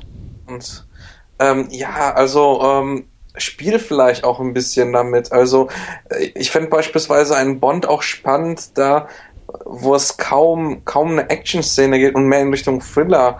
Also, dass man sich so ein bisschen rückbüßt. Das, das sind jetzt wirklich Wünsche von mir. Das, ja. das wird auf jeden Fall nicht passieren bei so einem großen Blockbuster-Franchise. Zumindest in der jetzigen Zeit nicht. Aber ähm, ich fände es spannend, wirklich einen Bond zu sehen, ähm, der, der mehr mit sich hadert. Ja. Und ähm, ja. Auch, ähm, auch ganz andere Qualitäten hat. Vielleicht, der kann von mir aus ein guter, äh, gut aussehender Frauenheld sein, aber vielleicht ganz andere Fähigkeiten hat, als jetzt sich durchzukloppen oder äh, durchzuschießen oder ähm, irgendwie äh, die Welt zu retten. Vielleicht auch mal ein kleineres Ziel zu nehmen. Es muss ja nicht immer die Welt sein. Vielleicht wäre es jetzt mal interessant, wenn man Blofeld hat. Was passiert mit uns als Gesellschaft jetzt? Oh, jetzt wird es ein bisschen philosophisch wir haben jetzt äh, einerseits den, den äh, Sie haben wir bezwungen mit dem großen Überwachungssystem. Wie bauen wir uns neu auf? Wie können ja. wir als Gesellschaft weiter wachsen? Das finde ich interessant. Das wird nicht eintreffen, aber ähm, ich freue mich drauf. Ich wünsche mir, wie gesagt, mit Daniel Craig so eine noch gewisse Kontinuität und zumindest die Illusion eines Planes der Autoren. Also, dass man auch Madeline Swan im ersten Teil, im nächsten Teil noch ein bisschen sieht. Ja. Muss jetzt, muss jetzt nicht den ganzen nächsten Teil sein, aber zumindest mal sieht, hey, die gibt's noch und die hat das und das Verhältnis mit Bond. Und ähm, ja, ich bin gespannt. Ich bin gespannt und du hast ordne den, wie, wie gesagt, als zweit, zweitliebsten Daniel Craig Bond ein. So. Du hast, genau. ähm, du hast ein echt, du hast was Schönes gesagt. Du hast mit deinem, mit deinen Wünschen eigentlich äh, äh, durchaus auch was Realistisches angedeutet, weil das geht so in die Richtung, weißt du, der, der Craig Bond, da war ja, da war ja gerade das, die, die große Neuerung, das Tolle, dass sie ja tatsächlich, also das fühlte sich an wie so ein Experiment von, hey, wir nehmen jetzt mal so lange typische Sachen und Tropes von Bond weg, bis wir gucken, also wir gucken dabei, wie lange, wie viel können wir wegnehmen und es ist immer noch Bond. Und übrig geblieben ist tatsächlich so dieser Actionheld, äh, Frauenheld und so weiter und so fort. Aber viele Sachen sind ja wirklich dann verloren gegangen, die dann über den Lauf der, der Craig-Reihe langsam wieder erschlossen wurde. Und dieser Ansatz, dieser grobe Ansatz zu sagen, hey, der nächste Bond, der da jetzt gecastet wird und der den nächsten Lauf ähm, eröffnet, da wird genauso vorgegangen, aber in ganz andere Richtung. So, lass ihn irgendwie all das tun, was jetzt Craig sich erst erarbeiten musste. Aber wie du gesagt hast, nimm ganz andere typische Sachen weg, die bei Craig aber von Anfang an schon dabei waren und guck, was aus dem Bond wird. Also, wie du gesagt hast, so mach ihn irgendwie, nimm, nimm, nimm, nimm die Action weg, nimm den Actionhelden, den, den gut gebauten, den, den, ne, diesen, diesen Superhelden-Aspekt, nimm den nochmal komplett weg. Aber, ne, gib ihm die Gadgets und gib ihm irgendwie die Frauen, aber nimm alles andere irgendwie weg. Oder nimm auch den Geheimdienst weg oder so. Und das ist schon, also, das so als Gedankenexperiment für den nächsten Ansatz, das finde ich schon stark, was auch immer dabei rauskommt und wie stark oder schwach man auch immer dieses Experiment durchführt, sei auch mal dahingestellt, aber so als großen, großen, groben Ansatz finde ich das echt super. Also äh, pack das was auf einen Brief, schick das irgendwie nach England, äh, wo auch immer James Bond wohnt, irgendwie Big Ben oder so, aber pack das irgendwie so, ich will, dass das Leute, die entscheiden, was aus Bond wird, die sollten sowas wissen. Werde ich, werd ich an Broccoli senden, Barbara Broccoli, die hat dir das sagen. Mach das. Ähm, was ich für ein Gedankenexperiment hatte, war heute tatsächlich, wo ich auch diesen Artikel gelesen habe, ähm, mit diesen verschiedenen Interpretationen. Ähm, was wäre, Nolan wollte ja schon immer einen Bond machen, deswegen hat er beispielsweise bei äh, Dark Knight und Dark Knight Rises diese, diese Opening Sequences auch eingebaut, weil mhm. das das große Vorbild von ihm war. Ähm, rein formell gesehen. Und ähm, er hat das auch immer, immer wieder in Interviews gesagt. Und da Stimmt, war meine ja. Idee, eine ganz klasse Idee, das wird es nicht geben, aber so als Gedankenexperiment. Was wäre, wenn wir so eine Art Momento Batman hätten, äh, Bond hätten? Wenn, wenn, wenn wir am Anfang eines Bonds, eines neuen Bonds, also jetzt nicht Daniel Craig, sondern neuer Schauspieler, er wacht auf und weiß nicht, wo er ist beispielsweise. Dann nach und nach, es soll jetzt nicht zu Born werden, also nicht zu, zu, zu der Agent ohne Namen, sondern halt was ganz anderes und das fände ich super spannend. Ja. Ähm, ja, vielleicht, vielleicht muss ich auch einfach einen Fanfilm drehen und jemand groß besetzen. Auf jeden Fall. Das wollte ich auch schon vorschlagen, ja. Nicht, behalte die Gedanken sonst für dich und mach ihn doch selber. So. Bewirb dich somit bei der Frau Broccoli. Nicht nur mit dem Brief, sondern dreh einfach einen kompletten Bond ab und sag hier, einfach nur nochmal drehen für 300 Millionen und äh, du machst das und dann, das wäre doch auch eine Idee. Auf jeden Fall. Kann ich mir auch einen ersten Martin gönnen. Ja, klingt gut. Ja, das, so, so, so verbleiben wir. Das finde ich auch gut. Äh, denk an mich, wenn du dann irgendwie die 300.000 Millionen auf dem Konto hast. So, ich nehme so ein Prozent, bin ich schon zufrieden mit. Ähm, du kriegst exklusive News und Interviews. Oder so, ja. sehr gut. Ähm, ja, Patrick, ähm, das hat sehr, sehr viel Spaß gemacht. Ähm, vielen, vielen Dank. Ich werde auch noch vielen mal. Dank, ja ich werde auch noch mal in einem äh, Blogartikel auf dein, dein Facebook-Profil verlinken, Patrick Street, äh, falls tatsächlich große, namhafte britische oder Hollywood-Produzenten äh, hier zuhören, was ich natürlich hoffe, äh, seist du natürlich empfohlen. Und ähm, genau, alle weiteren Links und sowas, äh, auch zu dem Artikel, den musst du noch unbedingt hier in die Show Notes reinpacken. Äh, den würde ich dann auch noch mal verlinken, den du, den du da gerade äh, zitiert hast. Und ähm, lasst uns vor allen Dingen auch diskutieren. Ich habe echt Bock noch äh, äh, über den Film weiter mich auch auszutauschen. Mich interessiert auch, was, was ihr alle, die da draußen zuhört und den Film irgendwie gesehen habt oder sehen wollt oder auch immer, was, was haltet ihr von dem Film? Was, was, was ist los? Ich fühle mich irgendwie noch so ein bisschen in so einer Blase. Ich weiß nicht genau, was, was die Stimmung da draußen ist, aber ähm, hinterlasst irgendwie eure Eindrücke oder lasst uns auch auf Letterboxd äh, austauschen und äh, lasst uns diskutieren über Bond und über Spectre und äh, über alles, was auch noch kommt. Lasst uns auch Wunschzettel aufschreiben, wie wir einen neuen Bond sehen wollen. Und am besten bei uns auf secondunit-podcast.de, aber wisst ihr eh schon. Ähm, ja. Mensch, das hat richtig Spaß gemacht. Also ich bin, der Film wird mich doch noch länger beschäftigen, äh, als ich das dachte und vielleicht auch wollte. Aber schön, schöne Diskussion. Fand ich auch. Danke, hier gewesen zu sein und ähm, war mir eine Freude. Ja, immer. wie äh, ständig und immer. Die Einladung ist immer offen, wenn du auch äh, noch Vorschläge hast für Filme, für, für Themen und äh, immer her damit. Und ich bin mir sicher, dass wir uns auch demnächst nochmal hören und sehen werden. Möge die Macht mit dir sein. So sieht's aus. Äh, bis dahin verbleiben wir und äh, Ahoi.